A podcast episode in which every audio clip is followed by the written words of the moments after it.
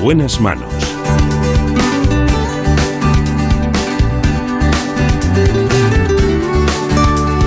El programa de salud de Onda Cero. Dirige y presenta el doctor Bartolomé Beltrán. Hola, muy buenos días. Me alegro mucho de saludarles. Aquí estamos en la realización Jorge Zamorano y en la producción, como siempre, siempre, siempre, Marta López Llorente.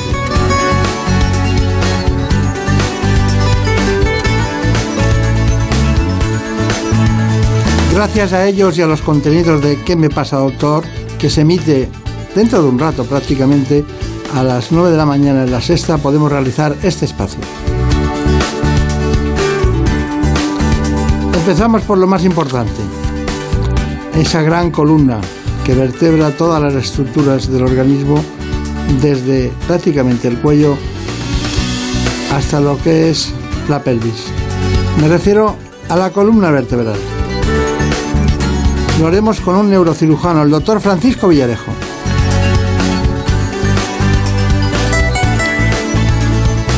Trabaja en el Hospital de la Luz de Madrid y es uno de los grandes especialistas precisamente en cirugía de la columna vertebral.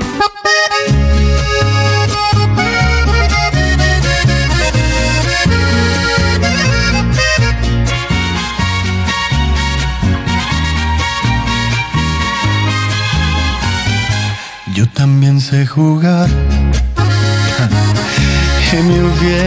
Antes de cualquier ocasión y de cualquier momento, lo más, lo más, lo más definitivo, el objetivo principal de un espacio de radio es situarnos donde estamos.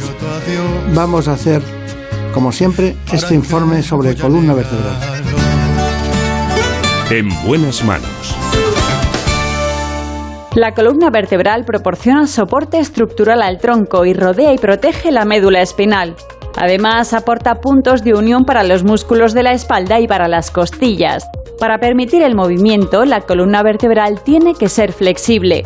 Por eso no está compuesta por un solo hueso, sino por 33 vértebras separadas, dispuestas una encima de otra y sostenidas por un sistema de músculos y ligamentos. Unos cartílagos, los discos vertebrales, situados entre una vértebra y la siguiente, tienen la función de absorber los impactos durante actividades tales como caminar, correr y saltar, permitiendo la flexión y extensión. Hay varios problemas que pueden alterar la estructura de la columna o lesionar las vértebras y el tejido que las rodea. Entre ellos están infecciones, traumatismos, tumores, enfermedades como la espondilitis anquilosante y la escoliosis o los cambios óseos frutos de la edad como la estenosis espinal o las hernias discales. Estas enfermedades provocan dolor cuando se presionan la médula o los nervios y también pueden limitar el movimiento. El tratamiento varía según la enfermedad, pero algunas veces incluyen aparatos ortopédicos para la espalda y cirugía. Contamos precisamente hoy con el doctor Francisco Villarejo, que es jefe de neurocirugía del Hospital La Luz de Madrid. Eh, doctor Villarejo. Bueno, eh, la actualidad eh, se mezcla hoy con, lo que es el, personaje invitado, el gran especialista en neurocirugía, cirugía de la columna vertebral. Este es último. Usted está aquí hoy porque nos llegó este libro y dijimos, pues vamos a llamar a, uno de los grandes amigos de este espacio, el doctor Villarejo. Encantado. ¿Cuántos años llevará usted en la clínica La Luz? Porque... Alrededor de 25. Yo, yo no he leído a ver nunca al niño Jesús por, por razones de distinto tipo, pero, pero sí en la clínica lo he visto mucho, ¿no? Sí. ¿Y, y, y, cuándo opera? ¿Qué días de la semana opera? Normalmente martes, miércoles y viernes. Martes, miércoles, viernes. Este sábado tengo que operar un tumor también, o sea que a veces los tumores los dejamos para los sábados. Ah, los tumores los sábados. Sí, pues son cirugías largas. Claro. Entonces, para tener. Para que haya más paz y tranquilidad. No tener problema horario. Claro, claro. Bueno, el tema que nos, eh, que nos llama hoy son las controversias en temas de columna, de columna vertebral. Bueno, eh, hoy en día la controversia es muy frecuente. Hay controversia en la política, en la filosofía, en la teología, en todas las disciplinas del ser humano, incluso hasta en la contaminación, incluso con el COVID, que se hace por esto. Hay mucha controversia en todo, pero La controversia en la columna no tendría que existir, ¿no? ¿Por qué usted cree que hay controversia en la columna? Pues hay controversia porque hay muchas técnicas. Entonces, cuando hay tantas técnicas, pues eh, a veces unas se ponen de moda, otras caen en el olvido y luego vuelven otra vez. Entonces, la columna vertebral es muy compleja y por, yo creo que por eso hay tanta controversia. Claro, claro. Bueno, pues eh, a mí me gustaría mucho que me contara algunas. Estamos hablando de 33 vértebras, ¿no? Sí, 33 vértebras, cinco regiones, ¿no? sí. Cinco regiones. Bueno, ¿cuáles son las dos en las que incide más la patología general que usted le llega en columna? Sí, normalmente es en las lumbares al final, entre la tercera, cuarta, cuarta, quinta y quinta sacro, y en las cervicales entre la quinta y la sexta y la sexta y la séptima. Esas son las más frecuentes. Los- lo- eh, cuando hay un golpe por detrás en un coche y, y hay un zigzag en la columna cervical, ¿en qué, qué- qué- qué zona afecta? ¿La C5, C6 o C- Normalmente más la C5-C6, sí. la más alta, no? es eh, intermedia. Sí, sí, sí. Bueno, eh, ¿hay pacientes que le llegan con, con fracturas de, de columna vertebral? ¿Le llegan a algunos pacientes? Sí, aunque la luz no es un centro, últimamente sí se está especializando en urgencias, pero vamos, eh, yo he trabajado en muchos hospitales, entre ellos La Paz, y sí, en esos grandes centros llegan mucha, mucho traumatizado. Pero hay que pensar que cuando hay un traumatismo craneal o de la columna vertebral, el SAMUR o la- las ambulancias siempre lo llevan a un gran centro. O sea, es su obligación llevarlo a un gran centro, no a un centro privado, vamos, a un centro de la seguridad social. Cuénteme una cosa, que eh, eh, hombres y mujeres, ¿no? Eh, yo sé que la columna vertebral y el dolor lumbar es el más frecuente causa de, de absentismo laboral, ¿no? Pero el dolor lumbar, detrás de un dolor lumbar puede haber una falta de ejercicio, una falta de mucho sedentarismo, una osteoporosis, otras cosas, no tiene por qué ser un tema de neurocirugía. Pero ¿cuándo, cuándo empieza en la mujer la neurocirugía de la columna? ¿Y ¿Cuándo, ¿Cuándo cree usted que está indicada una intervención de columna lumbar? Bueno, la mujer eh, normalmente, eh, el hombre hace mucho más deporte, aunque hay ahora, actualmente la mujer también hace mucho deporte. Entonces, uno de los factores que produce eh, la hernia discal, que es lo más frecuente en la columna vertebral, es el deporte y el esfuerzo. Entonces, los hombres suelen hacer muchos esfuerzos en la mayoría de sus trabajos, cosas que las mujeres no hacen. Pero por otro lado, la mujer a partir de los 45 50 años tenemos el problema de la osteoporosis. Entonces, ahí el hombre no tiene osteoporosis y la mujer tiene osteoporosis. Entonces se pueden producir fracturas, que son mucho más frecuentes en la mujer que en el hombre, fracturas por osteoporosis. O sea, cada, cada época tiene, tiene su patología. Pero, pero el proceso cómo es, o sea, cuando estamos con un hueso que tiene osteoporosis, una, una, una vértebra que tiene osteoporosis, o dos o tres, o todas ellas, tienen osteoporosis. ¿Qué se hace? ¿Se aplastan y ese aplastamiento provoca compresión no solo del disco, sino de, de las ramas nerviosas que salen? Sí, la osteoporosis es eh, la, la falta del mineral óseo, produce un aplastamiento de la vértebra. Entonces, claro, si aplasta la vértebra, lo que está al lado son los nervios. Depende del nivel. Si es muy alto, puede comprimir la médula. Si es por encima, la, la- la médula acaba en la L2. Entonces, por encima de la lumbar 2 se pueden producir lesiones medulares y por debajo de la L2 son lesiones nerviosas. Pero de cualquier forma, lo que duele mucho es el, el hueso cuando está aplastado. ¿no? Entonces, hay técnicas ahora totalmente eh, muy poco invasivas que se refieren en el libro, que es sin operar, o sea, o operando pero sin abrir, eh, introduciendo un par de agujas podemos meter una serie de compuestos que arreglan el problema. ¿Ah? Pero usted siempre, yo al primero que lo oí hablar, porque le conocía y es próximo a mi, a mi dispensación de medicina en, en torno a los mejores especialistas que uno se encuentra por Madrid, que hay muchos neurocirujanos extraordinarios, ¿no? Pero bueno, cuando yo le, cuando yo le digo, usted siempre habla de los expansores, de, de, de- Espaciadores. espaciadores, de meter Sí, aquí, espaciadores. aquí tenemos un espaciador. A ver, cuénteme cómo es un espaciador.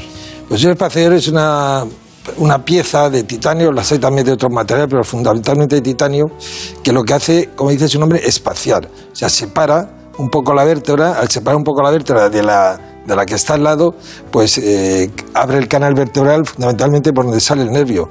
Y lo que hace es reducir el peso que echa sobre la columna en el 30% y eh, quita el dolor, fundamentalmente. Claro, claro. Y evita, sobre todo... Pero si, si hay osteoporosis, usted pone espa- espaciador. No, los espaciadores lo que hacemos es pinchar la, la vértebra con agujas y metemos esta especie de cemento que lo que hace es, por un lado, quita el dolor y por otro recupera, en la mayoría de los casos, la altura de la vértebra, pero sobre todo quita el dolor.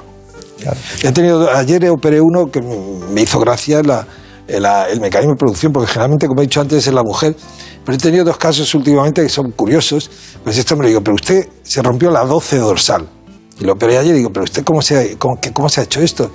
Y después, mire, me metí a arreglar zócalos en mi casa con posturas inadecuadas y se rompió una vértebra el tío poniendo zócalos. ¿eh?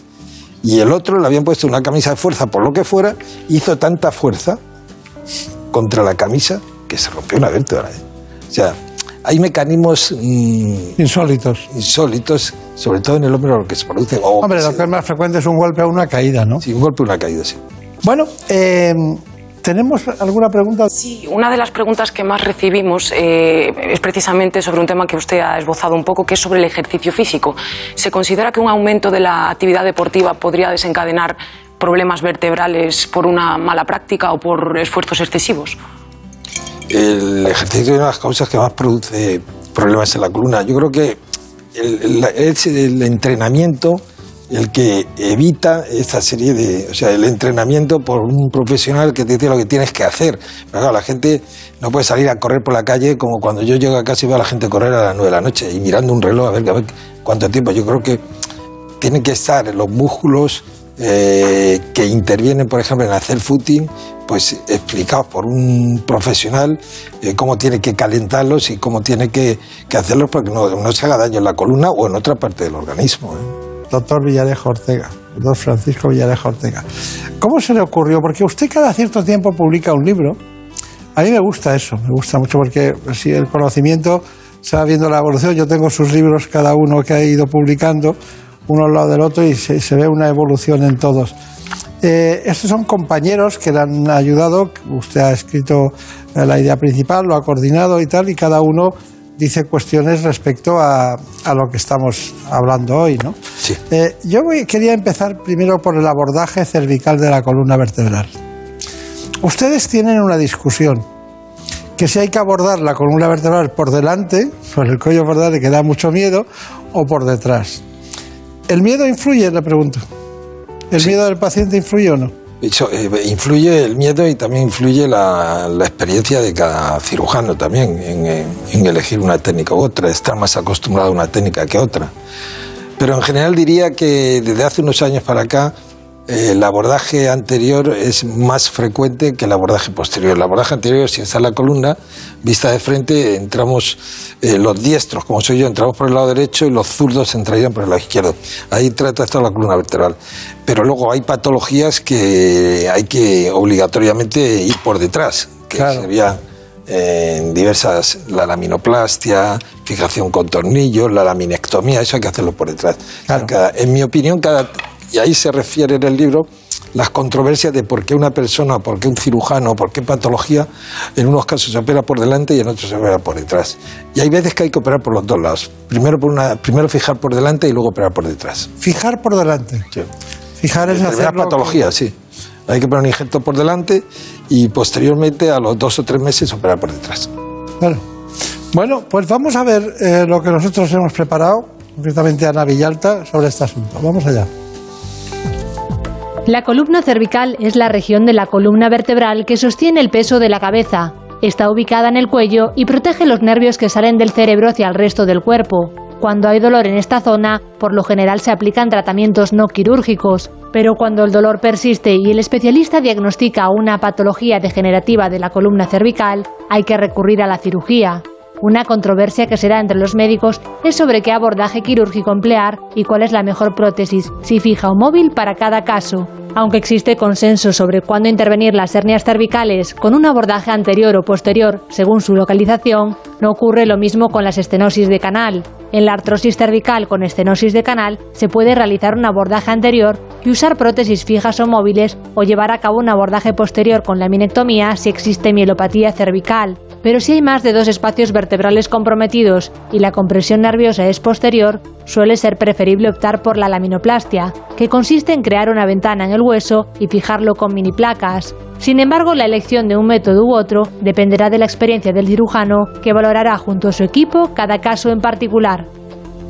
Bueno, una vez valorado, usted decide de fijar por delante y luego por detrás, ¿cuál es la intervención que hace por detrás? Por detrás estamos eh, últimamente haciendo la laminoplastia. Es una técnica que inventaron los japoneses y, y que es muy práctica. Se porque- refiere a la, a la apófisis posterior, ¿no? Sí, lo que se hace es abrir eh, dos o tres niveles y se hace como una ventana que se sujeta con, con unas mini placas, como han dicho en, en el programa. Y entonces eh, crea mucho espacio. Descomprimes el canal vertebral y lo que haces es crear mucho espacio. Desaparece el problema de pérdida de fuerza que puedan tener los miembros y también que desaparece el dolor. Claro, claro. Bueno, tengo aquí una microdisectomía. Para también tratarla y que me diga su opinión. Vamos a verla y también lo, lo ha hecho Ana, Ana Villalta ¿eh? y vamos a, a discutir sobre ella y nos dice el, el doctor Villarejo el por qué actúa de una manera o de otra, que es lo más conveniente. La hernia discal es una patología en la que parte del disco intervertebral se desplaza hacia la raíz nerviosa, la presiona y produce un intenso dolor. Suele aparecer en pacientes jóvenes y de mediana edad, por lo que la degeneración discal no está todavía en fase avanzada. Y aunque en la mayoría de los casos remite con un tratamiento conservador, cuando existe un grado de disfunción neurológico importante y un déficit de fuerza en la pierna, es necesario pasar por el quirófano. En los casos en los que la hernia discal afecta a la región lumbar, el tratamiento más efectivo es la microdisectomía, una técnica quirúrgica mínimamente invasiva en la que se extrae el material de un disco intervertebral dañado o lesionado que presiona sobre los nervios espinales. En esta técnica la controversia que existe entre los médicos es si ofrece mejores resultados emplear endoscopio o en su lugar el microscopio, así como la colocación o no de espaciadores interespinosos para evitar recidivas. Esta técnica es una buena opción para pacientes jóvenes con hernias discales grandes en los que esta patología les estaba mermando su calidad de vida, con una tasa de éxito en el 80% de los casos. Bueno, doctor Villarejo, eh, ¿qué le parece? ¿Endoscopio o microscopio? Y yo creo, para mí, defiendo el microscopio quirúrgico por dos razones fundamentales. Una, eh, tú tienes una visión en tres dimensiones, con el endoscopio tienes en dos dimensiones. Eh, por otro lado, si tienes algún pequeño problema, en mi opinión personal, con el microscopio lo resuelves enseguida. Eh, con el endoscopio puedes tener algún problema. Y tercero, eh, la curva de aprendizaje con el microscopio es mucho más corta que con el endoscopio. Claro. Entonces, eh, yo soy partidario del microscopio siempre. Y facilita más la posibilidad de poner los espaciadores, ¿no? Sí, por supuesto, con un, con un endoscopio no puedes poner espaciadores. Sea, por ejemplo, eh, vamos a suponer, yo, yo vi a Gonzalo Higuaín antes de que se fuera a Estados Unidos, que se operó, ¿no? Lo operó un amigo mío, Richard Fessler. A él lo operó, le hizo una con endoscopio, porque Fessler trabaja solo con endoscopia, pero casi tarda tres horas en operar al paciente, ¿no? Eh, nosotros y cualquier neurocirujano, no yo, cualquier cirujano eh, de la Sociedad Española de Neurocirugía ya adulto, eh, te opera una, una hernia de disco en 20 minutos, media hora, ¿me entiendes? O sea que la, la curva de aprendizaje es más larga y hay más problemas con, con el endoscopio. Pero de todas formas es una técnica mínimamente invasiva y que hay que defender también. Pero yo, si me pregunta usted cuál, yo digo micro, microcirugía. O sea que para usted no hay controversia. Para mí no, en este caso no. Está bien. Bueno, antes de irnos con el diagnóstico de la estenosis del canal, que usted me lo puede definir estenosis del canal. Pues como dice su nombre, estenosis es eh, que algo está estenosado cerrado. Y en este caso es el canal espinal, eh, fundamentalmente lumbar, a nivel de los últimos niveles, que se cierra. eh, normalmente puede ser congénito muy raro o por eh, un problema degenerativo, por la edad. A partir de los 50, 50 y tantos años empieza a cerrarse el canal y lo que comprime son los nervios y si es un poco más alto, la médula espinal. Y la sintomatología que da hormiguillos. tra- Es el síndrome del escaparate lo que Ah, produce. ¿eh? esas personas que se Fundamentalmente. paran tanto y se paran con la excusa del escaparate para recuperar la Se movilidad. tienen que sentar o se tienen que parar o para que se le quite el hormigueo y, y la pérdida de fuerza que tienen y el dolor sobre todo, Hay otro síndrome del escaparate, ¿eh? la vascular. las que entran, las que entran con la, la vascular y la neurológica, Sí. eh, hay que diferenciar una de otra porque Sí. son diferentes Se absolutamente. diferencian bien porque el- normalmente el vascular es un gran fumador. eh, cuando le palpas los pulsos en los pies no tienen pulso y, y sobre todo eso, el- es diferente el tipo de dolor que tienen. Eh, la, la claudicación puede ser vascular, pero con la palpación de los, de las arterias en, los miembros inferiores y sobre todo con, con, la exploración te, te da eh, cuál es, si es vascular o neurológica. Claro, claro. Brenda ¿alguna pregunta? Sí, otra cuestión que parece preocupar bastante es en torno a las intervenciones quirúrgicas. Nos preguntan en qué caso sería más eh, recomendado reeducar la espalda y en cuáles otros habría que, pasar por quirófano casi de manera ineludible. La, pregunta está clarísima. yo soy neurocirujano, pero soy conservador. si, yo me pongo un tratamiento eh, para no operar, pero hay casos eh, que hay que operar. Yo siempre también pongo el caso de, y perdona que meta el, niño epiléptico que como he operado, que viene con ciento y pico crisis, que le están dando crisis, que no para darle crisis y que me digan que hay que darle pastillas. Ese niño lo que hay que llevarle es estudiarle y llevarlo a quirófano, que no hay que perder el tiempo. Pues con la hernia discal igual. Si tú tienes un dolor espantoso en la pierna, eh, un déficit neurológico y una resonancia clarísima, no pierdas el tiempo dándole pastillas ni inyecciones, opéralo. Está bien, está bien. ¿Alguna pregunta? Sí, también se han interesado por los distintos tipos de hernias discales y cuáles afectarían más a la calidad de vida del paciente, si las cervicales, las torácicas o las lumbares. Bueno, torácicas hay muy pocas, ¿eh? eh son muy raras, vamos, y la estadística nuestra que tenemos más de 20.000 cirugías, yo creo que he operado 10 hernias discales dorsales, o sea, son rarísimas. Eh, las lumbares son más frecuentes entre la quinta y el sacro, y la cuarta y la quinta, y las cervicales entre la quinta y la sexta y sexta y séptima. Pero son más frecuentes las lumbares que las cervicales. ¿eh? Y el resultado es similar. ¿Y cuáles afectarían más a la calidad de vida como tal?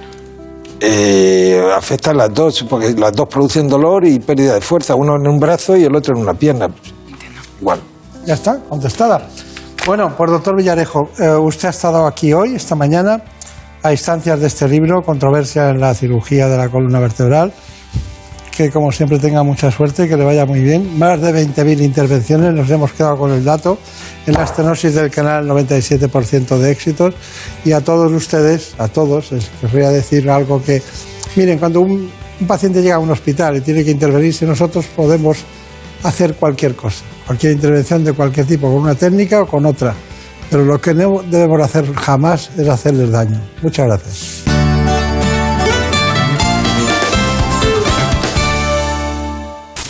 Es lógico. Murprotec, empresa líder en la eliminación definitiva de las humedades, patrocina la salud en nuestros hogares. ¿Conoces la relación entre cuidar de tu hogar y cuidar de ti? En Murprotec sabemos que cuando eliminamos las humedades de forma definitiva de tu hogar estamos cuidando de ti y de tu familia. Una vivienda libre de humedades es sana y segura. Llámanos al 930 1130 o accede en murprotec.es. Cuidando de tu hogar, cuidamos de ti. En buenas manos. El programa de salud de Onda Cero. Dirige y presenta el doctor Bartolomé Beltrán.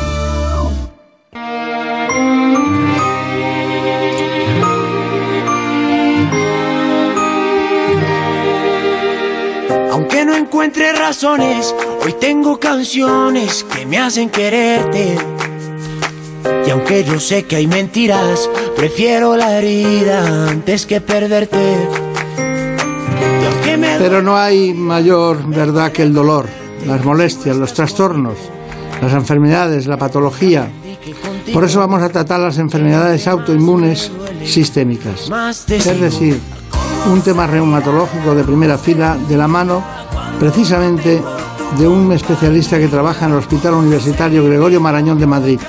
Es el presidente de la Sociedad Española de Reumatología. Se trata del doctor José María Álvaro Gracia.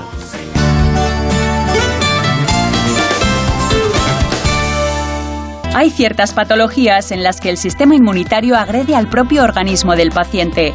Son las conocidas como enfermedades autoinmunes sistémicas y pueden verse afectados diferentes órganos, como los riñones, el corazón, los pulmones, el sistema nervioso e incluso la piel o la vista. Aunque su causa sigue siendo un enigma, se han descrito factores genéticos, hormonales, ambientales o agentes infecciosos. Para estas enfermedades no existe una cura definitiva, pero es importante diagnosticarlas de manera precoz y tratarlas adecuadamente para evitar complicaciones y daños permanentes. El reumatólogo al frente de un equipo multidisciplinar de especialistas es el encargado de abordar estas patologías, entre las que están el lupus eritematoso sistémico, el síndrome de Sjögren y la esclerodermia. Bueno, pues está con nosotros esta mañana el doctor José María Álvaro Gracia. Contamos con su presencia, que es presidente de la Sociedad Española de Reumatología y jefe del servicio de la misma especialidad del Hospital Universitario Gregorio Marañón de Madrid. Así que le damos eh, los buenos días, pero antes quiero recordarles a todos ustedes que sus principales áreas de interés han sido el estudio de las citoquinas en la patogenia de las enfermedades reumáticas, las terapias biológicas en la artritis reumatoide y más recientemente el uso terapéutico experimental de células madres mesenquimales. Él nos lo contará todo, pero aquí lo importante es que vamos a hablar cuando le llamamos de enfermedades autoinmunes sistémicas. Bueno, doctora Álvaro, gracias. Una cuestión. Eh, ¿Cómo puede haber células y, y estructuras orgánicas que vayan contra el propio organismo? Enfermedades autoinmunes. Entonces, eh, dices, esto es un tema de los reumatólogos principalmente, pero hay internistas que también se han dedicado a este tema o inmunólogos, ¿no? Sí, es una de las, las paradojas y de las áreas de la medicina que más esfuerzo nos ha llevado y nos sigue llevando para poderlo entender bien. Lo que ocurre es que el sistema inmune, es decir, las células del organismo, los, los linfocitos, los leucocitos, los macrófagos, los glóbulos blancos de la sangre, pues están entrenadas a defendernos frente a agentes externos. Reconocen como externo cuando viene una proteína, por ejemplo, de un microbio, de un virus, y reaccionan frente a ellos. En algunas situaciones, por razones que a veces entendemos solo parcialmente y otras veces no entendemos muy bien, lo que ocurre es que el sistema inmune, estas células, identifican partes de nuestro, de nuestro propio cuerpo como externas y entonces las atacan. Puede ser por proteínas que se han modificado, por ejemplo, por algún agente ambiental, y el más típico y el que mejor conocemos es el tabaco, del que hablamos muchas veces. Entonces, el tabaco modifica la estructura de nuestras proteínas y entonces las células que habían identificado eso como una estructura propia, al ser diferente, la reconocen como extraña y la atacan. Eso es un poco en síntesis la base de la autoinmunidad. Claro. Ustedes tuvieron un, un de enfermedades autoinmunes y hablaba de que el estrés, el tabaco y la exposición al sol y las infecciones son factores que influyen en las enfermedades autoinmunes sistémicas. La palabra sistémica para muchas eh, personas que nos escuchan a lo mejor no saben lo que es. Sistema quiere decir que afecta a todo el organismo en general y aunque se centren particularmente en una estructura. ¿no? Sí. Bueno, ¿cuáles serían las más importantes?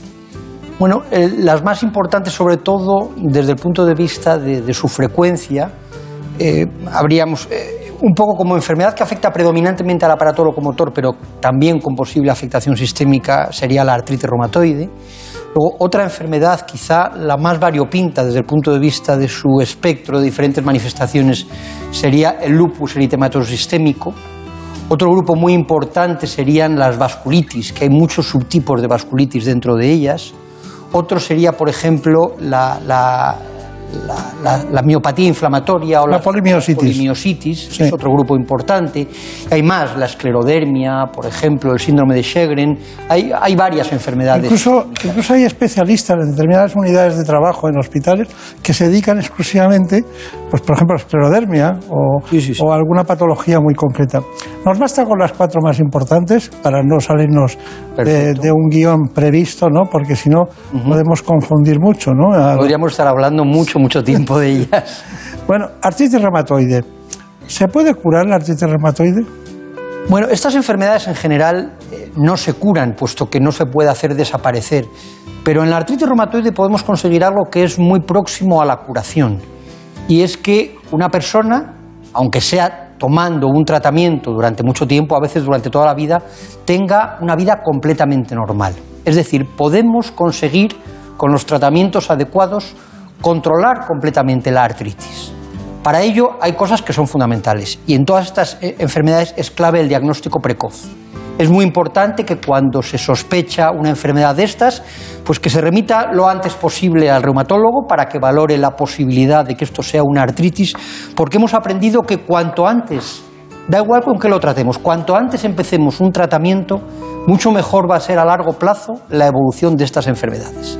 Y el segundo elemento también que hemos aprendido es que afortunadamente contamos con muchos tratamientos distintos, de diferente tipo, y estos tratamientos bien utilizados consiguen lo que llamamos la remisión de la enfermedad, y es que los pacientes tengan prácticamente una vida normal, igual que si no tuvieran la enfermedad. Por lo tanto, no la curamos, pero conseguimos una cosa muy próxima a la curación y es que lleven una vida normal los pacientes con esta enfermedad.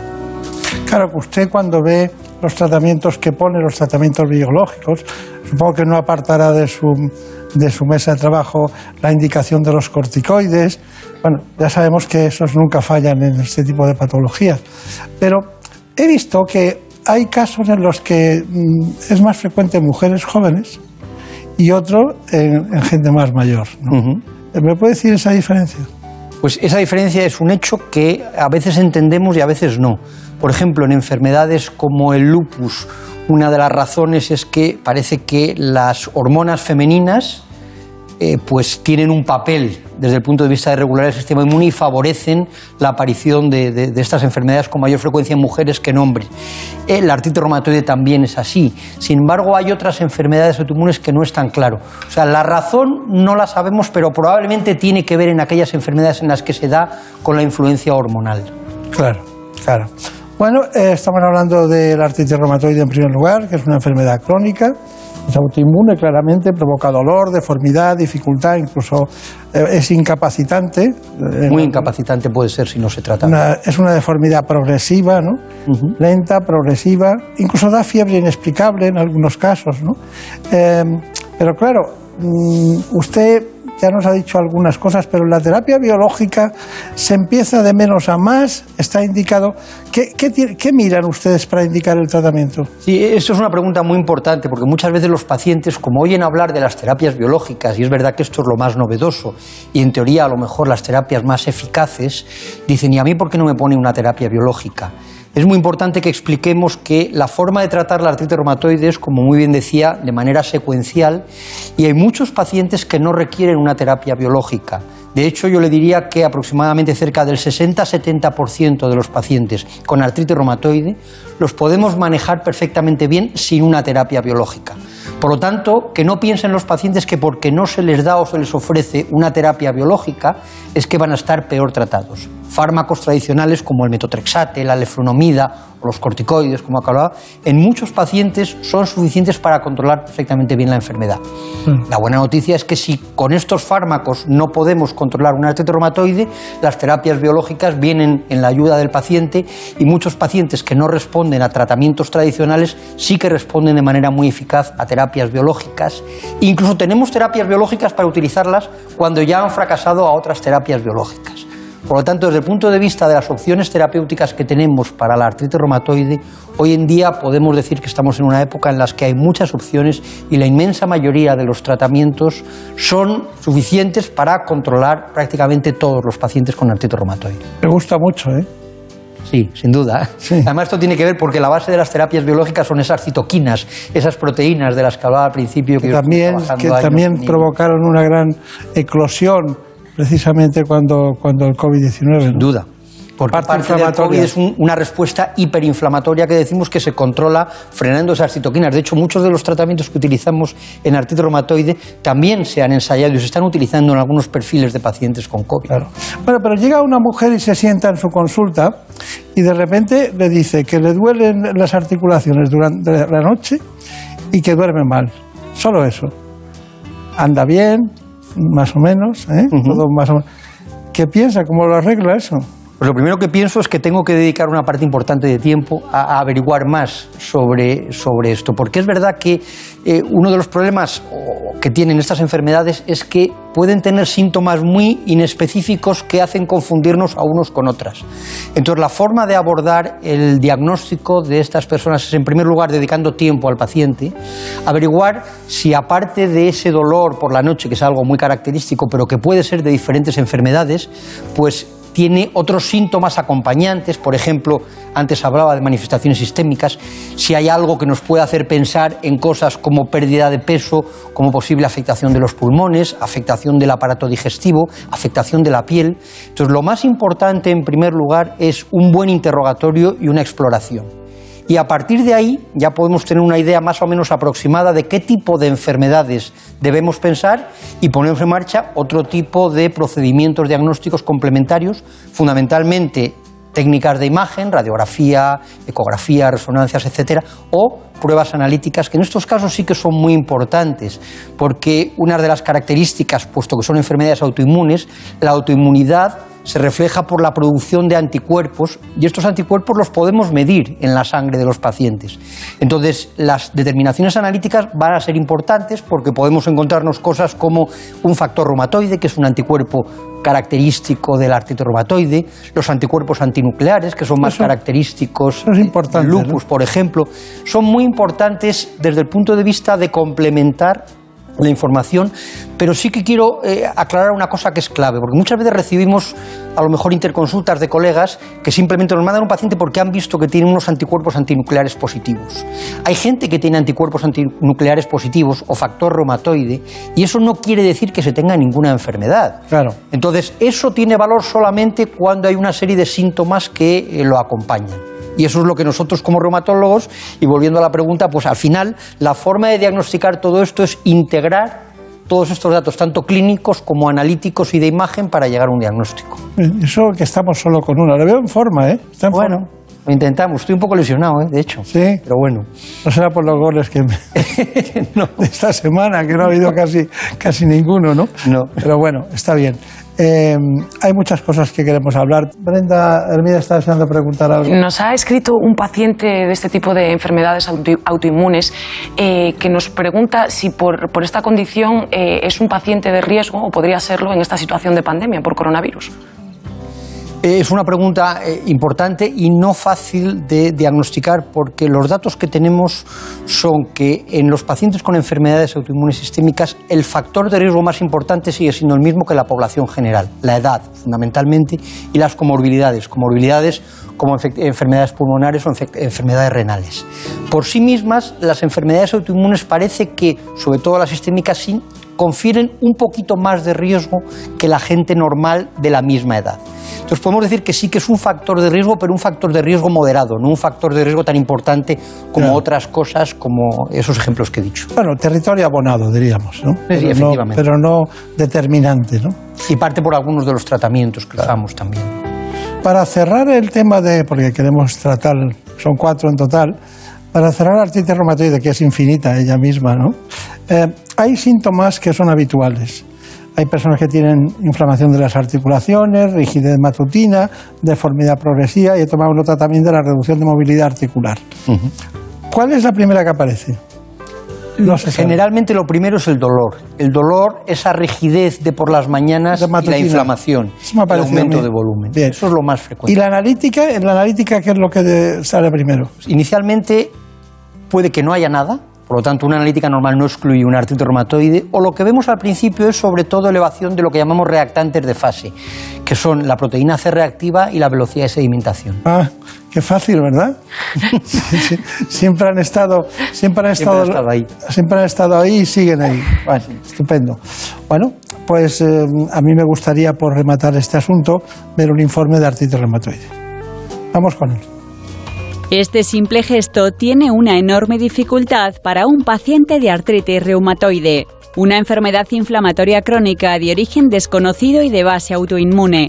Es la más incapacitante de las enfermedades reumáticas y puede provocar invalidez progresiva. De hecho, si no se controla, acaba dañando los huesos, ligamentos y tendones de las articulaciones hasta deformarlas. E incluso puede afectar a otros órganos internos como el corazón, el pulmón o el riñón. Produce dolor, hinchazón, enrojecimiento, rigidez matutina y aumento de la temperatura de las articulaciones, principalmente en manos y muñecas, aunque también afecta a los pies, codos, caderas, rodillas, hombros y tobillos. En España, 300.000 personas padecen esta enfermedad y cada año aparecen 20.000 nuevos casos, sobre todo en mujeres entre 45 y 55 años. Las terapias biológicas son el gran avance de las dos últimas décadas, pero la detección precoz sigue siendo muy importante para un buen control de esta enfermedad. En la actualidad, solo una de cada tres personas con artritis sabe manejar bien su enfermedad. Bueno, pues aquí nos encontramos con un tema apasionante que es, ¿qué hacemos? ¿Primero el informe y luego habla usted o habla usted y luego hacemos el informe? Yo prefiero que hable usted. Es decir, lupus, el lupus. Hemos dicho que es más frecuente en mujeres, en el 90%, que están en edad fértil. no en personas mayores, en edad fértil. Y que bueno, y que el lupus es el más, podríamos ser el más sistémico de todos, porque aparato ocular, cualquier lugar del organismo le puede afectar. Entonces, ¿cómo se centra un especialista como usted delante del lupus? ¿Cómo lo vive? Bueno, es una de las enfermedades más, más, complejas, porque efectivamente, como muy bien ha dicho, un paciente con lupus puede venir a la consulta simplemente por dolor o inflamación, o puede venir a la consulta de neurología por una cefalea, la consulta de dermatología por un RAS, o, por muchas otras cosas. Entonces, lo primero que hay que tener es, es experiencia en estas enfermedades para poderlo sospechar. Y la forma de sospecharlos, como decíamos antes, un poco por el interrogatorio y la exploración física. Y a partir de ahí lo que hacemos es poner en marcha estudios complementarios analíticos y ya los hemos mencionado antes, los anticuerpos antinucleares. Yo creo que esa es la base del enfoque de un paciente con lupus eritematoso sistémico. ¿Le llegan del oftalmólogo algún lupus? Sí, sí, sí. sí. ¿Que tienen uveitis? Uveitis, a veces epiescleritis, a veces tienen afectación, eh, de, hay algunas formas de afectación vascular que también se producen en el lupus eritematoso sistémico. Es probablemente la enfermedad más, más eh, heterogénea que hay. Nosotros eh, sospechábamos con aquella famosa serie de televisión que era el Doctor House, siempre era en el diagnóstico diferencial de cualquier cosa rara. ¿Quién es el Doctor House? ¿Eh? ¿Quién es el Doctor House? No lo sé, no lo sé pero había oído, había hablar algo del que hacía tiempo. Siempre era el lupus el que está en cualquier paciente complejo que no sabe lo que es, nos llaman a los reumatólogos para ver esto qué puede ser. Nosotros siempre decíamos que él seguro que era reumatólogo. Está bien tirado.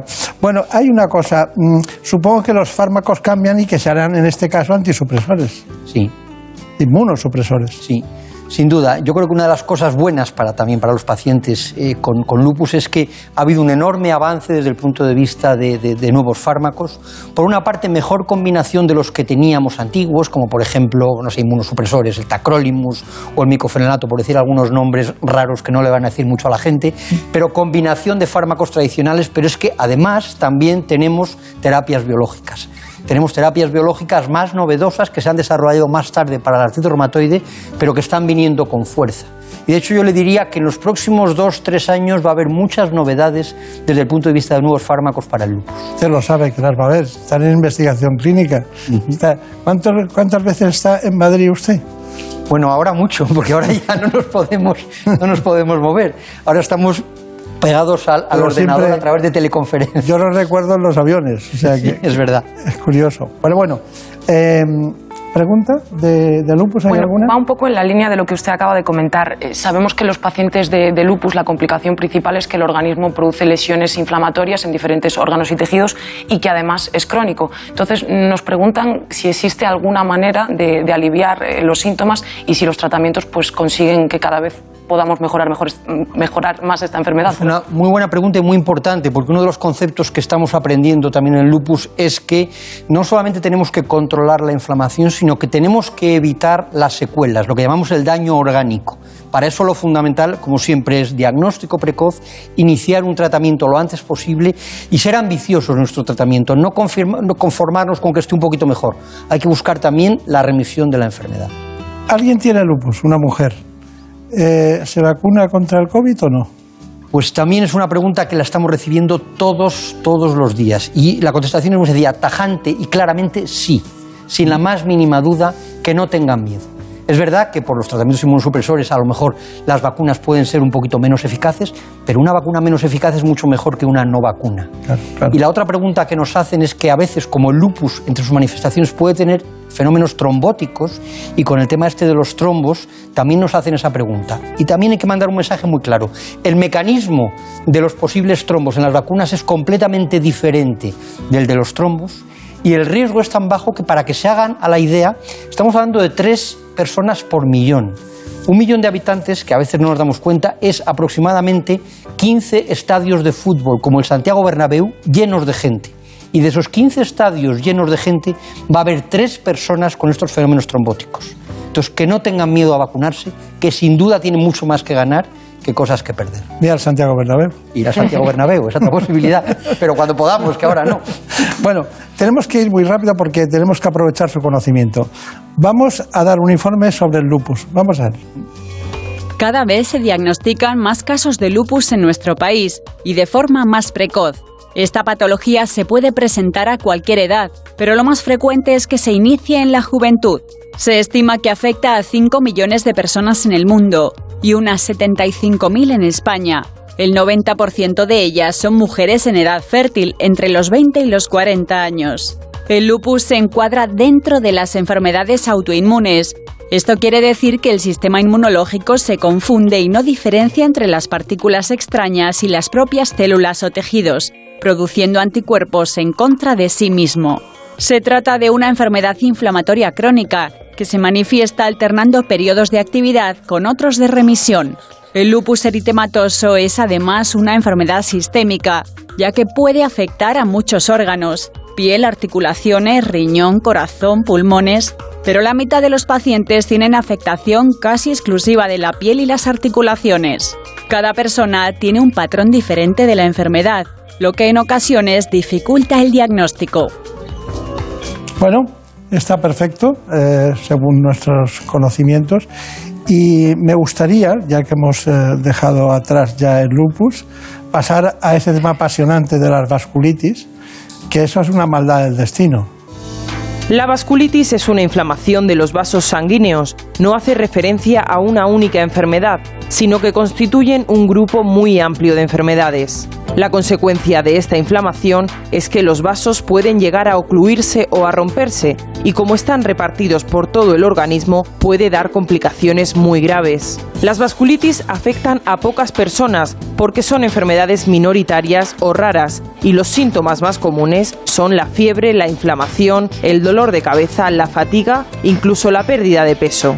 Las complicaciones de la vasculitis dependen del tipo y la gravedad de la afección. Puede dañar los órganos, obstruir el flujo sanguíneo, debilitar el sistema inmunitario por el consumo de algún medicamento o incluso deteriorar la visión. Los posibles desencadenantes de esta reacción del sistema inmunitario son infecciones como la hepatitis B y C, los trastornos inmunitarios, los cánceres de la sangre y las enfermedades del sistema inmunitario como artritis reumatoide o el lupus. Los pacientes con vasculitis tienen un alto riesgo cardiovascular. Por esta razón deben controlar otros factores como la hipertensión, la diabetes y el aumento de colesterol.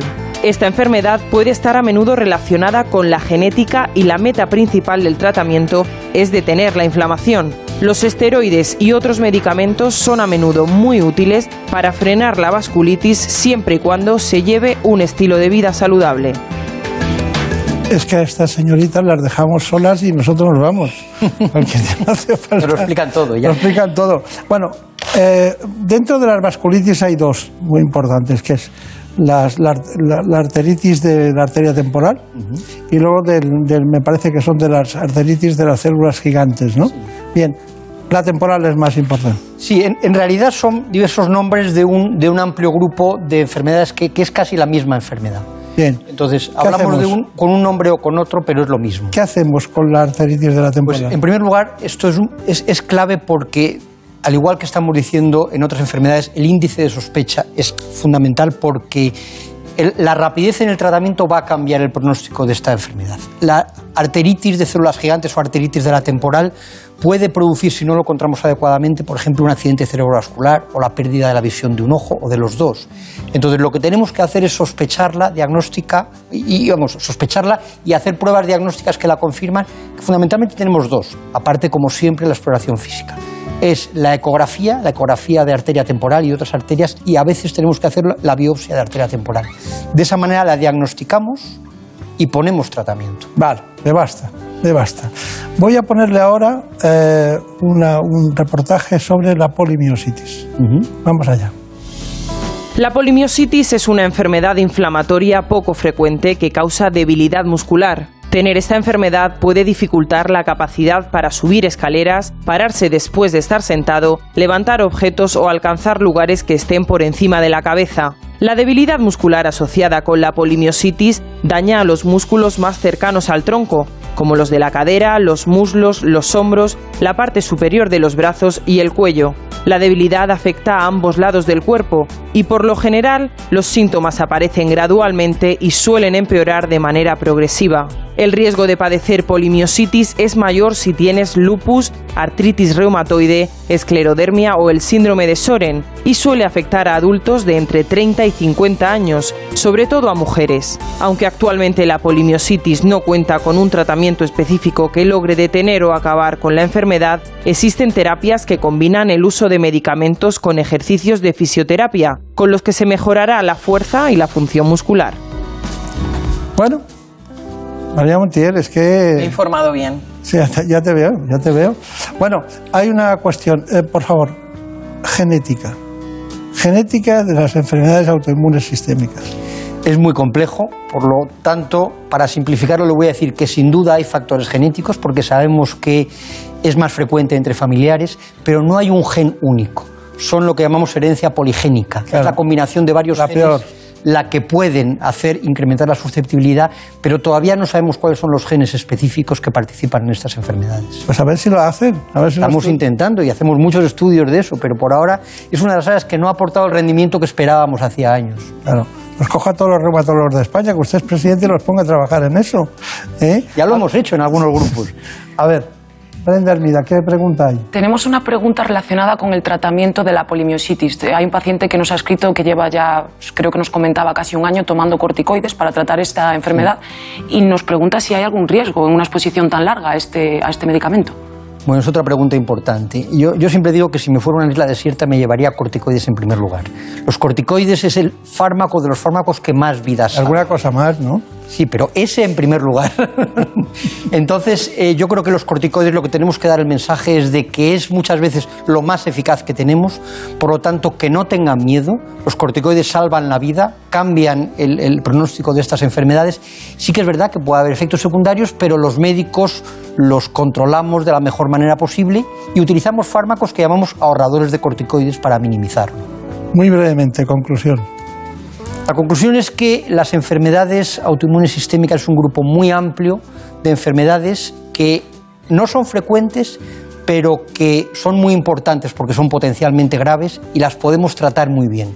Por lo tanto, es clave la sospecha y derivar cuanto antes al reumatólogo para que ponga el tratamiento adecuado. Bueno, pues usted se llevaría a una isla desierta, se llevaría los, los corticoides. Yo si tuviera un arca de Noé y viniera al fin del mundo, le metería a usted también dentro de Muchas de- gracias. Muchas gracias. Muy amable. En buenas manos.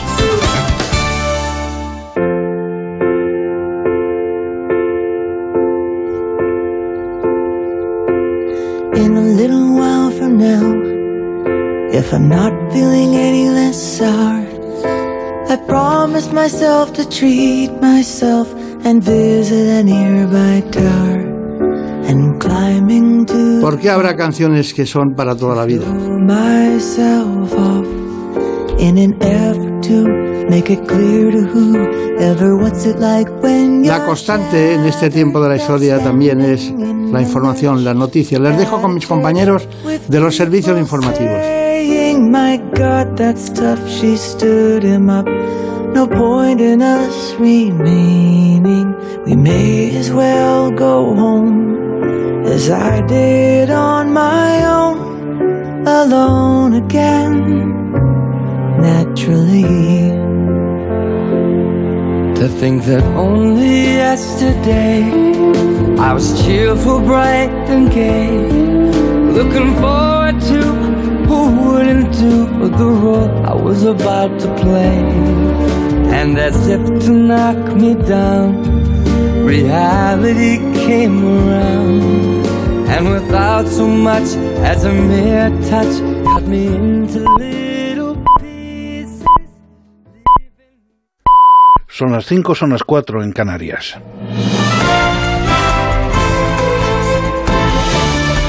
Noticias en Onda Cero. Buenas noches. El presidente del Gobierno, Pedro Sánchez, ha insistido en la apertura del Congreso del PSOE de Aragón, que tras la pandemia se constata que la recuperación con los socialistas en los gobiernos está siendo más rápida y más justa, pero también más limpia que si estuviera en manos del Partido Popular. En su alocución, Sánchez ha hecho referencias a la sentencia de la Audiencia Nacional que considera probado que el PP pagó en negro la reforma de su sede central en Madrid. Y por cierto, como nos recordaban los tribunales la semana pasada, más limpia, porque antes hubo corrupción y hoy hay limpieza y ejemplaridad. El vicesecretario de Comunicación del Partido Popular, Pablo Montesinos, ha asegurado que el proyecto de presupuestos generales del Estado para 2022 es papel mojado y una farsa, ya que diferentes organismos públicos y privados han dicho que sus números no casan con la realidad. Durante la Convención de los Populares de Navarra, Montesinos ha opinado que la tramitación de las cuentas, superadas las enmiendas a la totalidad, supone una nueva tanda de cesiones a Bildu y a Esquerra. Estamos ante la cuenta atrás de una nueva tanda de cesiones a Bildu y a Esquerra Republicana de Cataluña. Suben el precio de la legislatura, incluso amenazan y chantajean públicamente al gobierno y a su presidente. Pero la respuesta del presidente Sánchez para humillación del conjunto de los españoles es agachar la cabeza. La alcaldesa de Barcelona, Ada Colau, ha dicho que no es verdad que Barcelona esté peor que Madrid para replicar las recientes críticas de la presidenta de la Comunidad de Madrid, Isabel Díaz Ayuso, y del jugador del Barcelona, Gerard Piqué, contrastando a ambas ciudades. En una entrevista en La Sexta, Colau ha enumerado las diferencias de gestión entre ambos territorios. El paro ha bajado mucho más en Barcelona que en Madrid. Ese sería un dato concreto. Barcelona ahora mismo es una de las ciudades más atractivas, de hecho la más atractiva después de Londres, para las inversiones tecnológicas.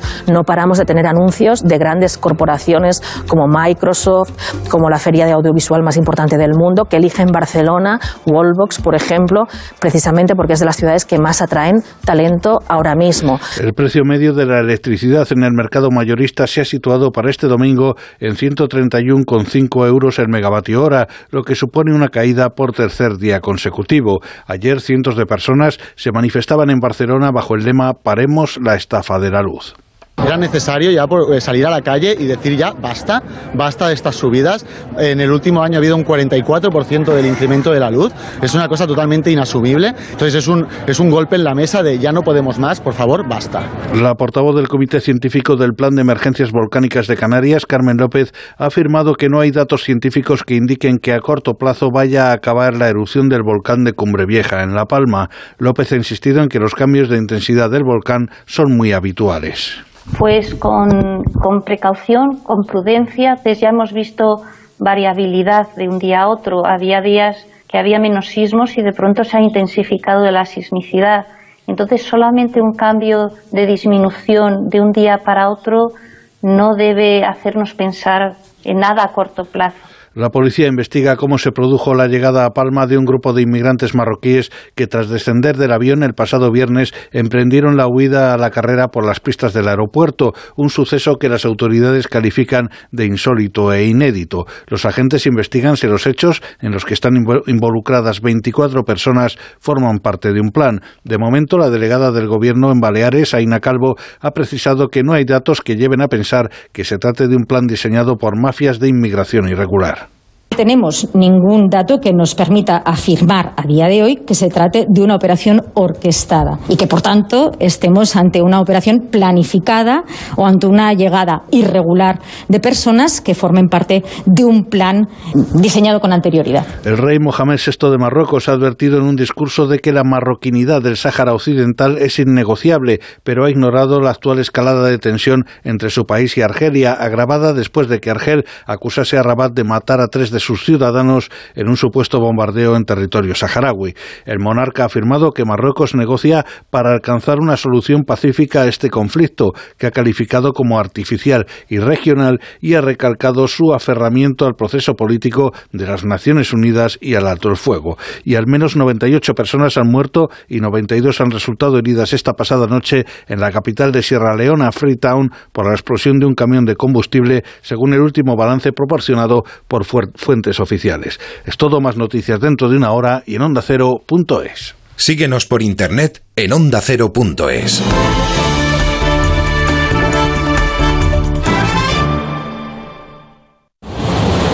Este domingo, desde las 3 de la tarde, el tren de Radio Estadio trae una jornada caliente para combatir el frío.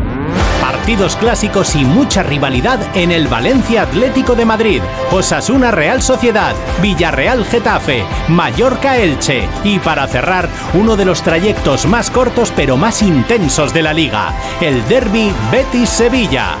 Y desde las 8 de la tarde, Gran Premio de México de Fórmula 1 y repaso a lo mejor del Gran Premio del Algarve de MotoGP. Este domingo súbete al tren de Radio Estadio con Edu García. Te mereces esta radio. Onda Cero, tu radio.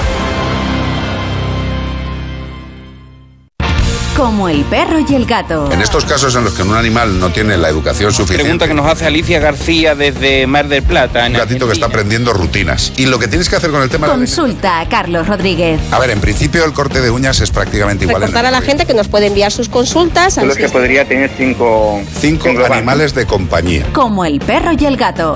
Sábados a las 3 de la tarde, domingos a las 2 y media y siempre que quieras en la app y en la web de Onda Cero.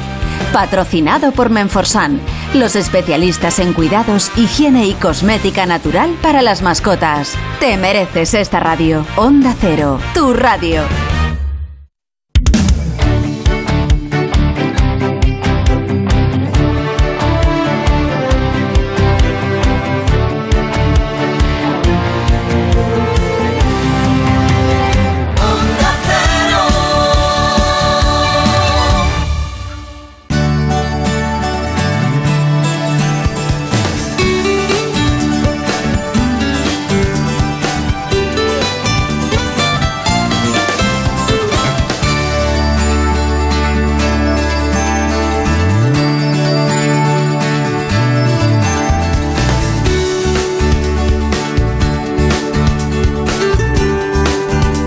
Buenas manos.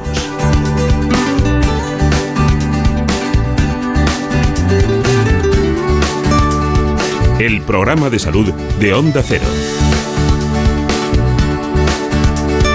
Dirige y presenta el doctor Bartolomé Beltrán.